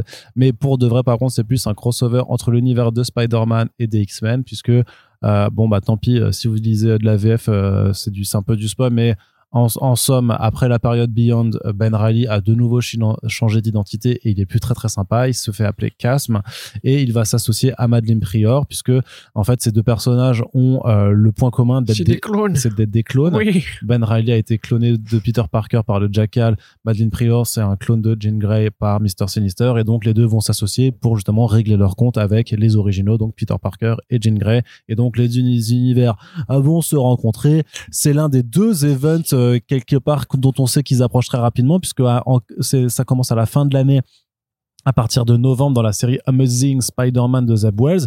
Il y a déjà une mini-série qui a été annoncée en tie avec euh, Christopher Cantwell à l'écriture qui met en scène Norman Le Osborn. Gold Goblin, ouais, ça, le, my man. le bouffon doré euh, du, du coup. ouais. Mais ça va, c'est une question de look, Corentin. C'est Euh, beauf as Hmm. fuck. T'es pas, t'es pas chaud là-dessus pour Non, non. Dark Web? Ah bah pas du tout. C'est ma réponse. Dark Web, frère. C'est des clones tous les deux, ils vont devenir potes et ils vont aller emmerder Peter Parker. Toile noire. C'est quoi ça? Qu'est-ce que qui écrit? Qui est payé pour écrire ça? En français, ça va être traduit l'étoile noire. Et en fait, ce sera un truc Star Wars. En trois coup. mots. Yes. Je sauve ta vanne T'as vu ça? Elle était incroyable. Donc sinon j'aurais pu faire un silence gêné. Un silence gênant même. Voilà. Ouais, ouais, pas mal, pas mal, pas mal, pas mal, pas mal, pas mal. Donc c'est nul. Bah, le- le- franchement, le visuel de Ryan Stegman qui a été euh, mis en ligne, il est stylé. Oh, mais toi, t'es vraiment, t'es vraiment, t'es devenu pisse froid en fait. Euh, on est à la San Diego Comic Con. Ouais. Les mecs, ils font des visuels pour leurs Ouais, events et tout ouais. ça. Et toi, t'es le seul mec dans la salle qui fait. Ah mais ils pourraient ramener des jongleurs et des montreurs d'ours, ce serait pareil. Hein. C'est- Quand le projet il est nul, il est nul. Je t'ai dit Gotham ça a l'air cool, Tom King très bien, etc. Des jongleurs. Et t'imagines, il y a, t'imagines, il y a, il y a le panel comme ça, et t'as Sylvie Sebouski qui est en train de parler et tout, et qui fait, ouais, on va faire un quoi, machin, et puis d'un coup, il sort des balles de jonglage de Ouais, son ouais. bureau. Il fait, bon, et maintenant, je vais vous montrer un beau spectacle de les danseuses du clip de euh, L'Enfoiré qui sont les danseurs qui sont là, les danseurs du clip de L'Enfoiré qui Il y a. Patrick Sébastien qui débarque avec Et euh, on une fait troupe tourner de les serviettes. euh, voilà. Bref, tu... vois, ça, c'est la San Diego Comic Con. Ça, putain, là, là on s'amuse. Non, mais tel quel, enfin voilà, déjà, il y a trop, Deuxième talca. trop d'events Marvel, trop d'events tout court, en général. Ah, c'est pas vie. fini, parce qu'après, il y a Captain War, Eh euh, oui. pardon, Captain War, Captain, America, ouais, Cold, War. Qui, qui déjà m'intéresse un peu plus, tu vois, parce que là, franchement, bon, déjà, bah, ramener Ben Reilly. Pourquoi? Ramener Madeleine Prior. Pourquoi ils sont associés parce qu'ils sont clones? C'est un enfant qui a écrit ça. Le nouveau design de Ben Reilly. Qu'est- Qu'est-ce qui se passe? Qu'est-ce que c'est? Il est violet, il sécrète de la fumée verte maintenant, mais c'est tellement un doigt d'honneur aux mecs qui ont créé ces histoires, qui étaient déjà des gros drogués à l'époque quand même. Là, tu te dis, mais vous avez, vous avez plus rien à raconter. Ça y est, c'est fini. Spider-Man va stagner éternellement dans un vide où on va juste ramener des trucs nostalgiques du passé paf, tiens, prends ça le fan, t'es content. Et c'est tout. Enfin, c'est quoi en fait? Je veux qu'on me raconte la suite de la vie de Spider-Man. Je veux pas qu'on me raconte ce genre de conneries, quoi. Mais qui, qui, qui, ça fait vraiment kiffer? Arnaud lève la main. Moi, ça me fait kiffer. Allez, explique-nous. Mais parce que c'est du fun. Parce... Pire argument. Le mec, il y croit même pas quand il le dit. Vous avez pas l'image, vous avez pas vu son regard perdu quand il dit c'est du fun. T'es pas obligé d'équilibrer ma négativité à chaque fois. Hein. Bah, il faut essayer un petit peu parce que sinon on est tout le temps dans le négatif. Non, avec non, non, toi. mais attends, on sort limite de, que on sort sur de ton- combien d'années de, de Nick Spencer qui était Voilà. nul. Euh, les événements, les conneries, les spin-offs, Nick Lowe, le, le procès de Gwen Stacy. euh, Attends, c'est pas encore publié ça. Non mais attends, mais c'est Ça, ça, bon. c'est pour Judgment C'est Day. bon, Nick Lowe, son, pour son métier, c'est un envoyé d'essai comics pour tuer Spider-Man. Bah C'est non, tout, parce qu'il en, bah, il, il en fait vendre des centaines Bah, il et des très- centaines Il depuis. est très mauvais dans son travail. Par contre, le but c'est ça, quoi. Enfin, c'est Bah, il est très bon dans son travail. Puisque moi, son moi, but, c'est franchement, ça m'écoeure. Corentin. Son C'est- but, je vais pas lire ça. son but, c'est de faire vendre du Spider-Man et il réussit à le faire vendre. Donc, techniquement, c'est un très bon employé. Ah bah écoute, je sais pas, je sais pas quoi te dire dans ce cas-là. Peut-être que tout le monde est devenu fou. Tu peux, C'est moi tu qui suis à l'envers ou c'est le monde qui est à l'envers. est-ce que tu peux me dire coléoptère Euh, oui, je peux. Bah, vas-y, dis-le pour voir. Coléoptère. Ouais, bah, tu vois, tu sais quoi me dire. Vois, donc, c'est- bien que, que tu savais quoi me dire quand même. Donc du coup, ça a l'air Coléoptère. nul. Nul. Très bien. Bon, bah, écoute, oh, je sais pas, moi, j'a- j'attends de voir quand même. J'attends de voir quand non, même. mais y a rien à voir. Et puis il y a quand même des, euh, des choses qui sont sympas, comme dit, il y a aussi Captain America Cold War qui va permettre de réunir donc euh, les deux séries Captain America, donc euh, Sentinel of Liberty et euh, Symbol of Truth, qui mettent en scène Steve Rogers et Sam Wilson, parce que oh, Sam Wilson il va être Captain America dans les prochains films de Marvel Studios, c'est incroyable. Et donc forcément on les a ramenés aussi en comics, mais Cold War qui fait forcément référence à la guerre froide. Non, non, je te jure. Arrête. Non, Cold, froid, oui, war, guerre. oui, Les deux ensemble, ça fait guerre froide. oui. Putain, Et Arnaud, t'es trop fort. et qui est une vraie période historique qui a vraiment existé parce que je suis très très cultivé. Mais je sais, j'ai eu mon brevet. Oui, moi aussi. Je suis très très intelligent. Mais c'est vrai que ça, on n'a pas encore de détails, mais ça veut dire que de toute façon, Marvel va continuer à faire deux à trois événements. Moi, j'ai vu des, des collègues qui ont dit, ouais, Cold War, c'est l'event de 2023 de Marvel. Je me suis dit, les gars, vous êtes censés suivre l'actualité comics. Si vous n'avez pas compris que depuis 2018, il y a au minimum trois events par an. Au minimum. Hein. Ouais, et au minimum, c'est vraiment que vous avez loupé un Voilà. coche. Mais autant, de pas timing, grave. et autant de timing qui vont avec. Donc déjà, juste pour, pour Spider-Man, quand on peut s'en passer, on s'en passe. Mais alors, pour Captain America, est-ce qu'on s'en passera? Bah parce que l'idée de fédérer les deux séries en, en- entre les deux et puis le bah après je dis pas que le côté on va revenir aux origines du bouclier du bouclier de Captain America ça m'intéresse parce que qu'est-ce que tu veux raconter Tu t'es jamais là-dessus demandé ce qui se passait derrière les origines de ce bouclier, Corentin? tous les matins mon gars. Je me réveille je suis angoissé. Qu'est-ce qui s'est passé? Pourquoi il est rond? Pourquoi il fait un frisbee? Mais à part ça si tu à part ça si tu veux bon le problème qu'ils ont c'est que Et tu penses que le bouclier Attends, deux secondes. C'est qu'ils veulent garder Steve Rogers pour pas vexer leurs fans euh, racistes. et que et qu'ils sont obligés d'avoir Sam Wilson parce que c'est l'avenir au cinéma. Du coup, ils font les deux séparés. Et moi, je trouve l'équation, en fait, elle peut pas tenir éternellement. Et à un moment donné, ils seront, ils seront obligés de faire un choix, tu vois. Du coup, l'événement m'intéresse pour ça. Est-ce qu'ils vont faire un choix? Non. Non. Non, non, mais par- non, C'est la réponse. absolument Je suis pas. pas d'accord. Non, non, mais ils vont pas faire de choix, c'est sûr. Ah, peut-être pas. Ah, Mar- si Marvel faisait des choix, ça saurait. Toi, c'est plus intéressant que Ben Riley Violet qui sécrète du gaz vert. Désolé. hein, mais- Allez, Corentin, Eh, d'autres choses. Choses. La Goblin Queen, elle apparaît à cause d'une incohérence dans le scénario. Hein. Je tiens juste à dire ça, mais checkez Marveluka pour si vous ne croyez pas. C'est un personnage qui aurait déjà dû avoir été d'avoir été supprimé de la continuité juste pour que ce soit plus cohérent et là moi aussi je fais un clone on est pareil frère viens faire emmerder Spider-Man non, non c'est pas tu peux pas faire ça en fait Sauf qu'en fait, elle va faire, mais d'abord, avant d'éliminer Spider-Man, je dois savoir c'est quoi le secret du bouclier de Captain America. ah puis Zeb Wells sur Spidey c'est tellement chiant Euh, Euh, ou Jim Zod pardon Je non, non, c'est Zeb je confonds les, Zeb- les non, non, Ouais, ouais, c'est Zeb Wells, ouais. Ouais, c'est Zeb c'est Wells. chiant du coup Avec Tombstone, là, mes Ouais, couilles. et John ça. euh, incroyable merveilleux tous les mois vite Et on termine quand même un peu la partie Marvel parce qu'il y a d'autres choses qui ont été annoncées, mais c'est rendu teasing un petit peu pour 2000, enfin pour la fin de l'année pour 2023. On sait que du coup le Iron Man de Christopher Cantwell va se terminer avec un numéro 25 slash numéro 650 parce que la numérotation Legacy c'est la base. Le, le run de, euh, de Jason Aaron sur les Avengers va aussi bientôt se terminer parce qu'il Yes. va faire parce qu'il va faire un, Ave- un Avengers Assemble Alpha moins yes. en novembre qui va réunir en fait les trois équipes. Donc l'équipe du présent euh, Avengers avec l'équipe multiverselle qui est introduite avec Avengers, Avengers Forever et aussi l'équipe du passé donc les Avengers 1 million BC donc les trois équipes réunies pour affronter encore plus de vilains ça va être la grosse bagarre. Moi franchement je suis plutôt chaud quand même. Ouais, pour les les moins un million d'années ouais Ouais, ils sont bien. Ils sont le, cool, le ouais. Moot Rider. ouais c'est vrai qu'ils sont, qu'ils sont cool Rider Et- et, Odin. Et par contre, ce qui est le plus important, bon, donc il y a une nouvelle équipe créative qui a été teasée pour Fantastic Four, donc ça on en reparlera dans un front page prochainement quand ils l'auront annoncé. Mais c'est surtout que euh, Jonathan Hickman et Valerio Chitti sont en train de préparer un nouveau truc chez Marvel qui a l'air a priori assez gros, sachant que Hickman depuis Inferno, on n'a pas de nouvelles de ce qu'il préparait. On savait qu'il préparait quelque chose, mais on ne savait pas quoi. Et donc là, on va le savoir bientôt. C'est quand même plutôt excitant de, de savoir qu'il y a Hickman qui va quand même revenir. Euh, Mais si tu prends les points, si tu, si tu connectes les points les uns aux autres, et oui. que tu fais en fait les pièces du puzzle, Et ça fait un pentacle. et que tu et que t'as un grand un grand panneau en liège où tu mets des punaises et des, des fils rouges. En fait, si tu enfin, si tu connectes tout ça, grosso modo, c'est pas compliqué. Les Avengers vont revenir. Voilà. Maintenant, les films sont annoncés. Les Fantastic Four vont revenir. Mais, mais ils sont, mais, mais ils sont Les déjà, sont ils ont jamais disparu en comics, enfin. Ce que je veux dire, c'est Ouais. qu'à chaque fois, Marvel a besoin de recréer de l'emphase sur ses happenings commerciaux et éditoriaux. Et de facto, comme on dit sur France Culture, Tout à fait. pas beaucoup dormi pendant trois jours.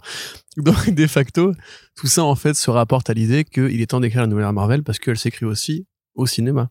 Et je pense que de toute façon, Oh, tu vois, mais le truc, c'est que les, attends, les, Ah, les films. Avengers, ils Moi, sortent en paranoïaque 2025 par et là, on te parle de fin 2022. Il se passe trois ans. mais si tu regardes bien, Il va se passer. la multiverse saga, il va Jonathan Hickman, multiverse saga, Non, mais, euh, non, mais Secret Wars, Corentin, le pain, la, tempora, le ketchup, la temporalité. les merguez, oui, je sais. un très bon sandwich. Oui, je, je suis, je suis d'accord avec ça. Mais la temporalité des projets fait que d'ici à ce que Oui, non, Hickman sûr, revienne jusqu'à la sortie de Avengers Secret Wars, mais il va se passer trois ans de publication. Il peut se passer tout. raison. Je veux dire que, je veux dire que les Avengers peuvent littéralement devenir une troupe de cirque d'ici là. C'est déjà un peu le cas. Ce sera, depuis 3-4 ans. Non, mais ce sera vraiment Avengers Circus et ils feront des, des spectacles avec des otaries. Ah, je suis, chaud. Je suis- tu vois, je suis chaud. je suis Tu m'as vendu le projet, là. Je suis grave chaud aussi. Mais donc, oui, non, mais effectivement, je suis paranoïaque. Par contre, je pense que vraiment, il y a l'idée que, T'es dans ta paranoïa? de la même façon que Marvel Studios tourne une page, parce que quand même, ça fait des runs qui sont un peu poussiéreux maintenant, bah, quand toi le Oh. moins, quand, mais quand toi le moins, mais Jonathan, euh, Dan Slott, euh, Fantastic Four, même ceux, Roy Longe et Fantastic Four qui, à pas se mentir, il a pas, il était bien. Il était bien écrit. Il était pas exceptionnellement ultra, il a pas poussé, il n'a pas été un, on s'en souviendra pas forcément dans 10 ans. Voilà, c'est ce que je veux dire. Et les Avengers, pareil, on va pas s'en souvenir dans 10 ans. De la même façon que DC justement prépare un relaunch, je pense que Age of en fait on arrive si tu veux à, à- au morcellement naturel en fait justement à l'érosion tu sais, du fameux renouvellement en fait des comics où les fans de l'époque à force de se faire piler par euh, Nick Lowe et Chester etc commencent à se lasser. Et en même temps on prépare l'avenir de Marvel Studios. Donc on se dit lançons de nouvelles idées lançons de nouvelles pistes. Moi Hickman qui revient au lendemain où on annonce justement la multiverse saga et Secret Wars je ne peux pas y voir une coïncidence dans mon pays c'est trop dis quelque chose hein. Il est fou. Moi, je te dis que la temporalité des fonctionnements des industries du comics et du cinéma sont mentalement rien à voir que euh, c'est peut-être Bah fortuit, c'est fortuit, mais ça ne on reste n'aura qu'une- sûrement pas une nouvelle série Thunderbolts quand le film va se lancer Mais c'est dans trois ans. Et d'ailleurs, ils ont déjà annoncé une nouvelle série Ah, c'est dans Thunderbolts. 3 ans, Thunderbolts? Bah, c'est non, c'est dans Non, deux ans. Elle a commencé ça. C'est à l'été sortir, 2024, donc c'est littéralement dans deux ans là, on fait le podcast sur Parce que la série actuelle avec euh, Hawkeye, elle a rien à voir. C'est juste. Bah non, non, c'est en, conclusion de, enfin, Enfin, en- encore que. c'est en Hein. épilogue. C'est des Thunderbolts qui sont que des héros et en plus c'est pas très bien écrit. C'est pas Zeb Wells aussi d'ailleurs, je suis en train de me dire. Je sais plus, mais c'était en épilogue de Devil's Reign. Ah oui, c'est ça. Bah oui, c'est Hawkeye qui crée une nouvelle équipe et comme il faut donner une, nouvelle- une meilleure image des Thunderbolts, on en fait une équipe de héros. Euh, on en parlera peut-être dans un Back Issues VO un jour ou pas d'ailleurs. Ou VF plutôt quand ça sortira en VF, c'est pas incroyable ici. Bref, on verra bien. Ce que je veux dire, c'est grosso modo, je pense qu'on arrive après. de- Encore un. Oui, c'est vrai. Avec 2023, on va arriver à une nouvelle ère. Et tous ces, ces grands runs, enfin ces runs qui s'arrêtent, c'est aussi le moment où on peut poser de nouvelles idées. Yes. avec Très bien. les mots que je prononce. Ok. Bon, eh bien, Corentin, ceci étant dit, on va pouvoir maintenant passer à la partie indé. Que là, ça fait euh, une bonne heure qu'on parle de comics, de super-héros. Mais il faut savoir que les éditeurs et- de, enfin les éditeurs indépendants étaient aussi présents.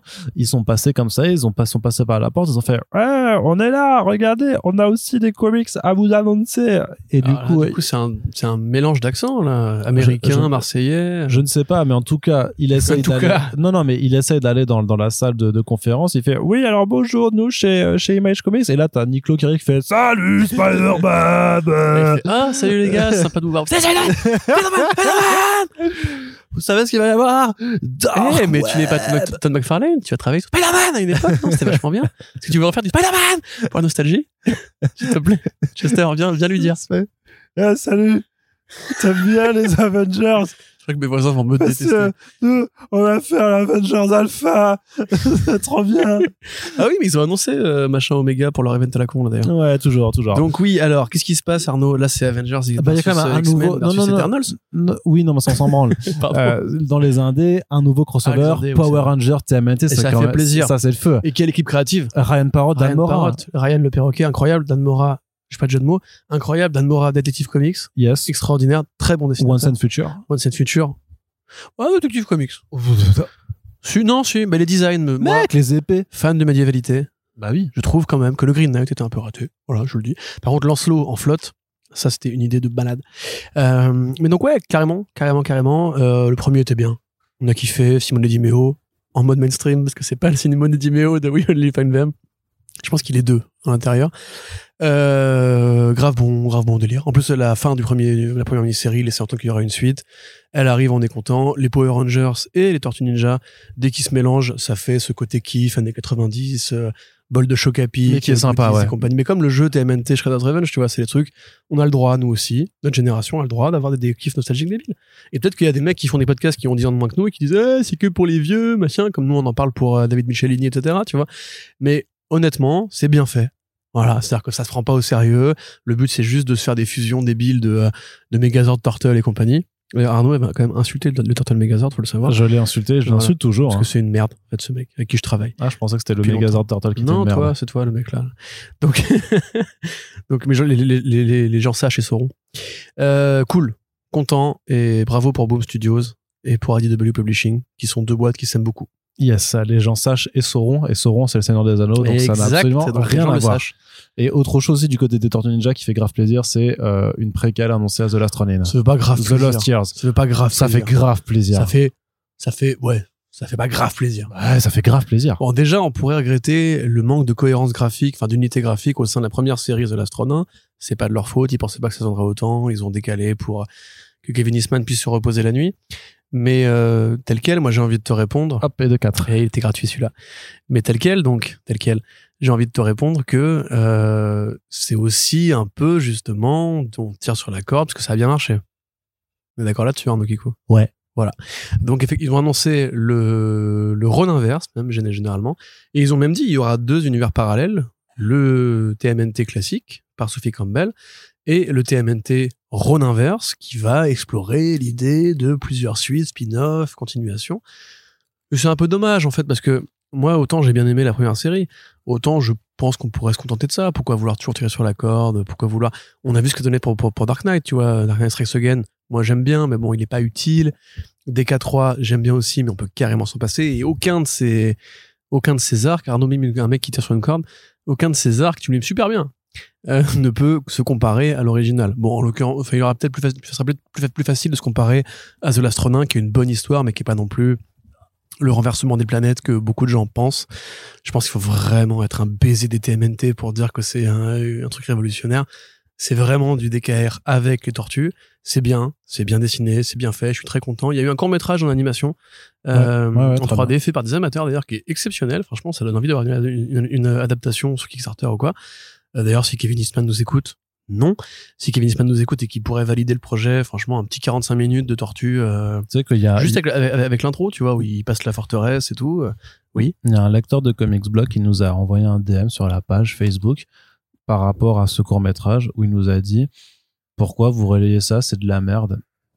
Ah, mais tu l'avais déjà dit, mais pas en, pas en micro. Ouais. Bah, si tu nous écoutes, mon pote, sache que tu as été entendu et maintenant on te dédicace ce podcast. Voilà. donc c'était vachement bien et moi j'aimerais bien justement une série animée ou un, vrai animé à la japonaise justement avec ce monde de science-fiction. Par contre là, bon, on sait pas ce que c'est aussi The Lost Years. C'est ça aussi qui va jouer. On sait que ce sera une continuation par Eastman et Tom Valls. Bon, The Tom Lost. Valls, c'est quand même le meilleur scénariste des Tortues Ninja de l'histoire des Tortues Ninja. Donc s'il revient, je suis content. Et euh, Arnaud, tu voulais dire? Bah, The Lost Hunt, The Lost Years. euh, Ah oui, ah, ce sera sur les origines de, de Craven. Hmm. Dans l'univers Tortues Ninja. Hmm. Génial. Non, mais tu vois qu'il y a, il y, a, il y a des accointances un peu dans les, dans les nomenclatures, dans le marketing. Oh et oui, tout bah, ça. The Lost machin, oui, c'est un truc euh, que tu peux mettre à toutes les sauces. Ah, la sauce Même à- la samouraï. Ouais, j'allais dire aussi. hein. Ouais, je sais. Très bien, très bien. Moi, j'ai quand même une question à te poser, Corentin, parce qu'il y a un projet qui était annoncé à la SDCC qui m'inquiète, enfin pas qui m'inquiète, mais qui m'intrigue. Euh, ce, ce roman graphique Alliance, basé sur des travaux de Stanley, avec quand même Bill Sienkiewicz euh, Tu veux en parler de ça au dessin. Oh là là. Bah, Est-ce que juste tu peux expliquer aux gens qui nous écoutent ce que c'est, ce truc bizarre? Bon, alors Stanley, depuis son lit d'hôpital mourant, euh, recevait ses potes de Poe Entertainment euh, qui lui disaient Stanley, on a, des- on a écrit une histoire incroyable, elle est géniale, vraiment, je te jure, hein. on va te la décrire et tout. Et il faudrait juste que tu signes ton nom sur la copie. S'il te plaît, mon pote, c'est pour que ça se vende un peu mieux. Situation. Oui, d'accord, je vais Euh, Est-ce que. oui. euh, je veux pas faire de blagues sur les vieux qui meurent. Est-ce que ça va faire du pognon? Ça va faire beaucoup de pognon avec ton nom, Stanley. Ok, je vais le faire. Je vais faire comme à l'époque où Jack Kirby écrivait les comics, c'est ma place. Non, pardon, faut pas que je. Donc oui, pardon. Euh, Stanley, respect éternel, bien sûr. Donc, je vais me faire tuer. Donc, euh, effectivement, Stanley aurait créé avec deux mecs, euh, Luke Silberman, je crois. C'est Lieberman, donc c'est- quelqu'un de sa famille. Et l'autre, J'ai plus le nom en tête. quelque chose, euh, Silk Light, je crois, un truc comme ça. Enfin bref. C'est sur comicsblog.fr. Oui, c'est vrai ça. Enfin, c'est vrai qu'on a aussi une partie rédactionnelle. Le saviez-vous Le, le, le sachiez-vous euh, A écrit donc un, un podcast, enfin un audiobook en fait, une série de ouais, pour audio, ouais. Audible, donc la plateforme de audiobook de Amazon, dont le but était de voilà poser un regard critique sur le présent connecté, les jeunes qui veulent devenir youtubeurs, qui font des podcasts, TikToker. comme les vieux, euh, TikTokers, etc., etc. Et de cette base un peu euh, universelle a été créé deux romans audio du coup, qui n'ont pas été écrits directement par Stan Lee mais par des, des partenaires. Et maintenant qu'il est mort, l'idée évidemment est de continuer tout ce qu'il a fait avant de mourir pour faire de l'argent. Donc Dynamite Entertainment a acheté les droits d'édition pour proposer un roman graphique qui sera créé par les deux scénaristes, co-scénaristes euh, qui ont travaillé, qui auraient travaillé avec Stanley euh, au développement, au développement de ce truc-là. Sauf que là, il n'est pas du tout question de parler d'Internet et compagnie. C'est une saga de science-fiction où des renégats de l'espace à la Guardians euh, vont se mettre en chasse d'un trésor et en chemin croiser des, des failles dimensionnelles qui provoquent des changements dans la réalité, des distorsions dans la réalité.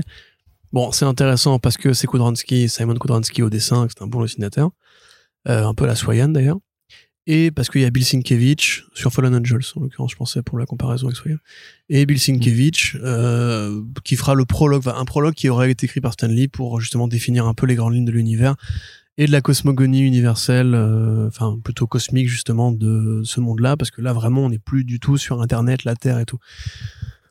Voilà. Euh, Qu'est-ce que tu veux en dire? Les gens ont vu Stanley mourir et ils se sont dit il y a moyen de faire du fric. Ce sont des gens qui sont des, donc des pilleurs de cadavres.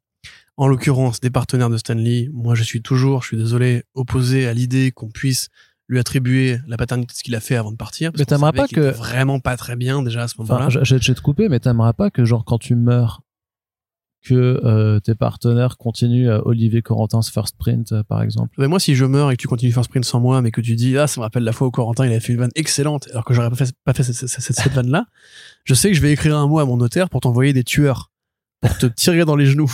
Et tu ne pourras plus jamais marcher, Arnaud. Donc fais attention. Je si pourrais je- continuer à faire des podcasts en ton nom. Non, pas en mon nom. Mais tu pourras faire, continuer à faire des podcasts. Ouais. Non, après, voilà, Sachant que le débat- copyright de First Print, il est pas à ton nom. Donc, euh. Oui, je sais. Bah, y a rien, de toute façon. Donc, le débat moral euh, sur justement, mais tu vois, c'est comme si moi, genre, je reprenais euh, FP à ta mort pour faire les Super Friends et que je faisais des blagues sur les chouquettes et sur les macarons et ces conneries-là, tu vois. Tu Moi, je serais- énervé quand même. Non, non, je serais honoré. Mais toi, après, t'es un que mec tu- un peu que- vicelard que aussi. tu perpétues ça. Je pense que Stanley aussi aurait été honoré en vrai, parce que c'est un mec qui a toujours voulu créer une marque sur son nom.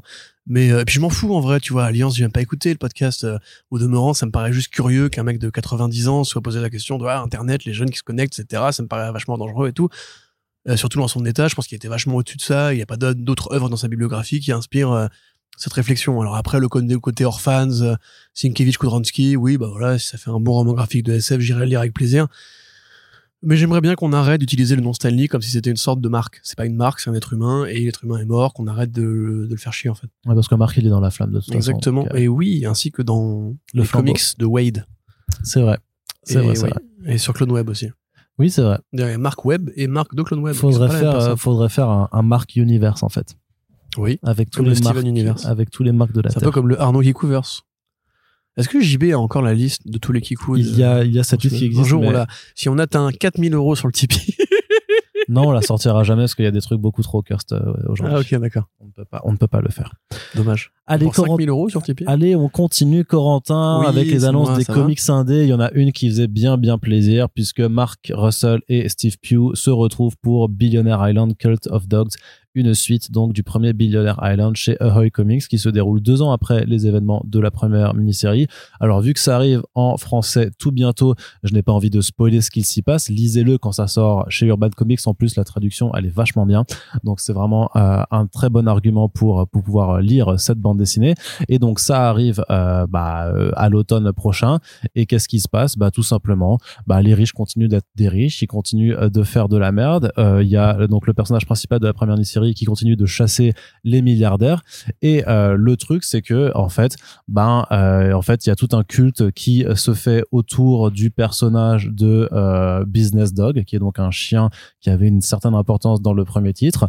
Et donc en fait, Marc, Marc et dans le dans le résumé disent vraiment non, mais en fait, on est en train d'expliquer que bah, les riches ont continué de miser, enfin que les gens ont continué de se dire que c'était l'argent qui allait régler tous les problèmes du monde, sauf qu'en fait non. Donc ça risque d'être encore super rigolo, quoi. Bah oui. Et d'autant plus actuel par rapport à l'été qu'on est en train de vivre euh, d'un Mm. point de vue actualité Au euh, fait que euh, les riches achètent beaucoup de bunkers, euh, sur les crises climatiques. commencent ça, à se préparer à l'apocalypse pendant que nous on crève de Ouais, jusque jusque la Terre est en train de, de péter un câble. Quoi. Ouais, c'est vrai. Moi, j'ai hâte de voir ça, Mark Russell. Effectivement, c'est une bonne lecture, Billionaire Island, qui était un peu connecté avec Press, justement, sur euh, ce côté un peu global sur la situation du monde. Donc, euh, avec plaisir pour une deuxième salve. Et vu que le sujet n'a pas été résolu depuis le premier volume, euh, il y a encore des choses à dire. Ouais, non, très clairement.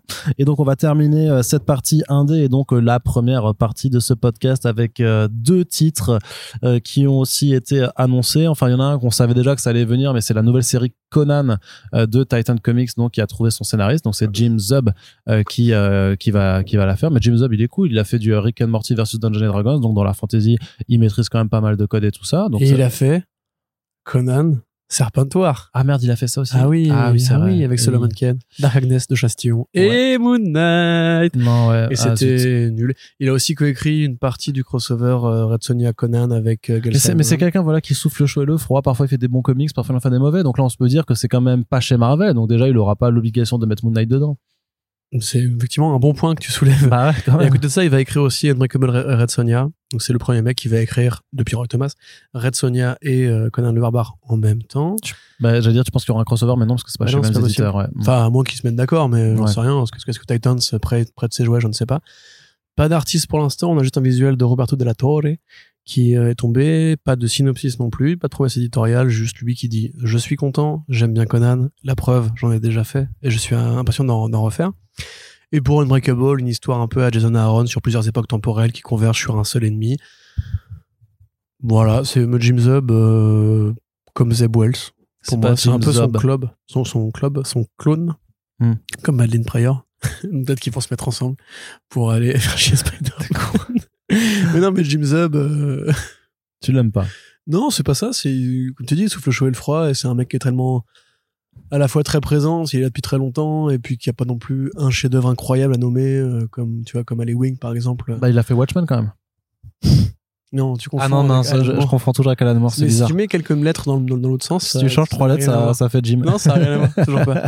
Donc il y a Jim Lee par contre, là que tu confonds avec Jim Lee, C'est vrai. qui a pas fait des grandes histoires non plus. Oh. Oh là là, qu'est-ce qu'il vient de dire là lui hein Donc euh, ouais, euh, ouais, ça arrive. Mais Titan euh, Comics, euh, je sais pas si je dois être très confiant.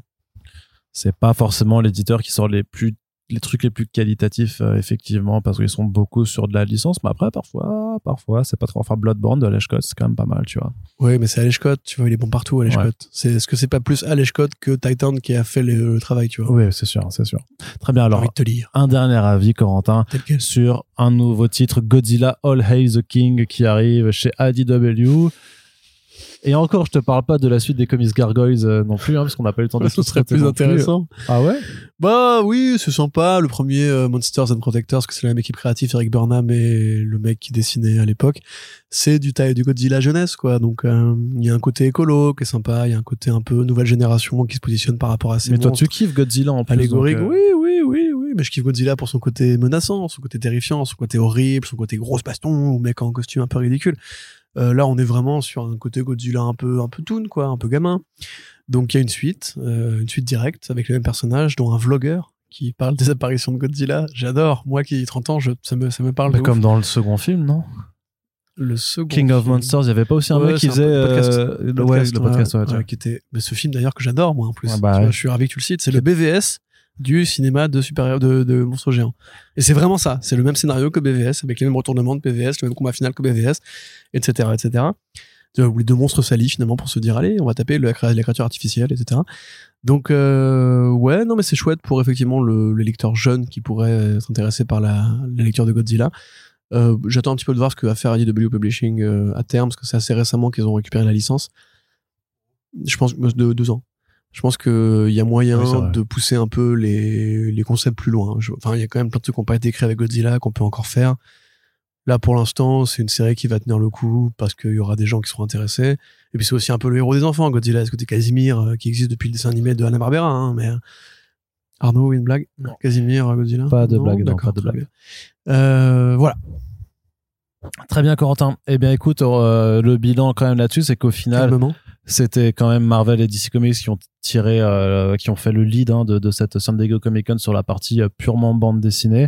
C'est vrai que ce que tu disais au début, c'était que ça manquait un petit peu du, du côté Image Expo, euh, sachant que Image parfois ils font leurs annonces un petit peu à côté. Après, tu as eu deux trois annonces en parallèle qui sont arrivées juste avant, euh, juste avant ou juste après. euh, cet euh, suisse. La, la SDCC euh, pour parler des prochains titres Image. De toute façon, c'est des choses qu'on abordera évidemment dans le front page, mais il y avait quand même, tu vois, on a quand même fait euh, une heure et demie euh, sur la seule partie comics, c'est dire quand même qu'il y avait des choses à raconter de ce point de vue-là. C'est bien vrai. Arnaud, tu as raison. Ce que tu dis est pertinent et judicieux. Eh bien, je te le remercie. C'est lequel?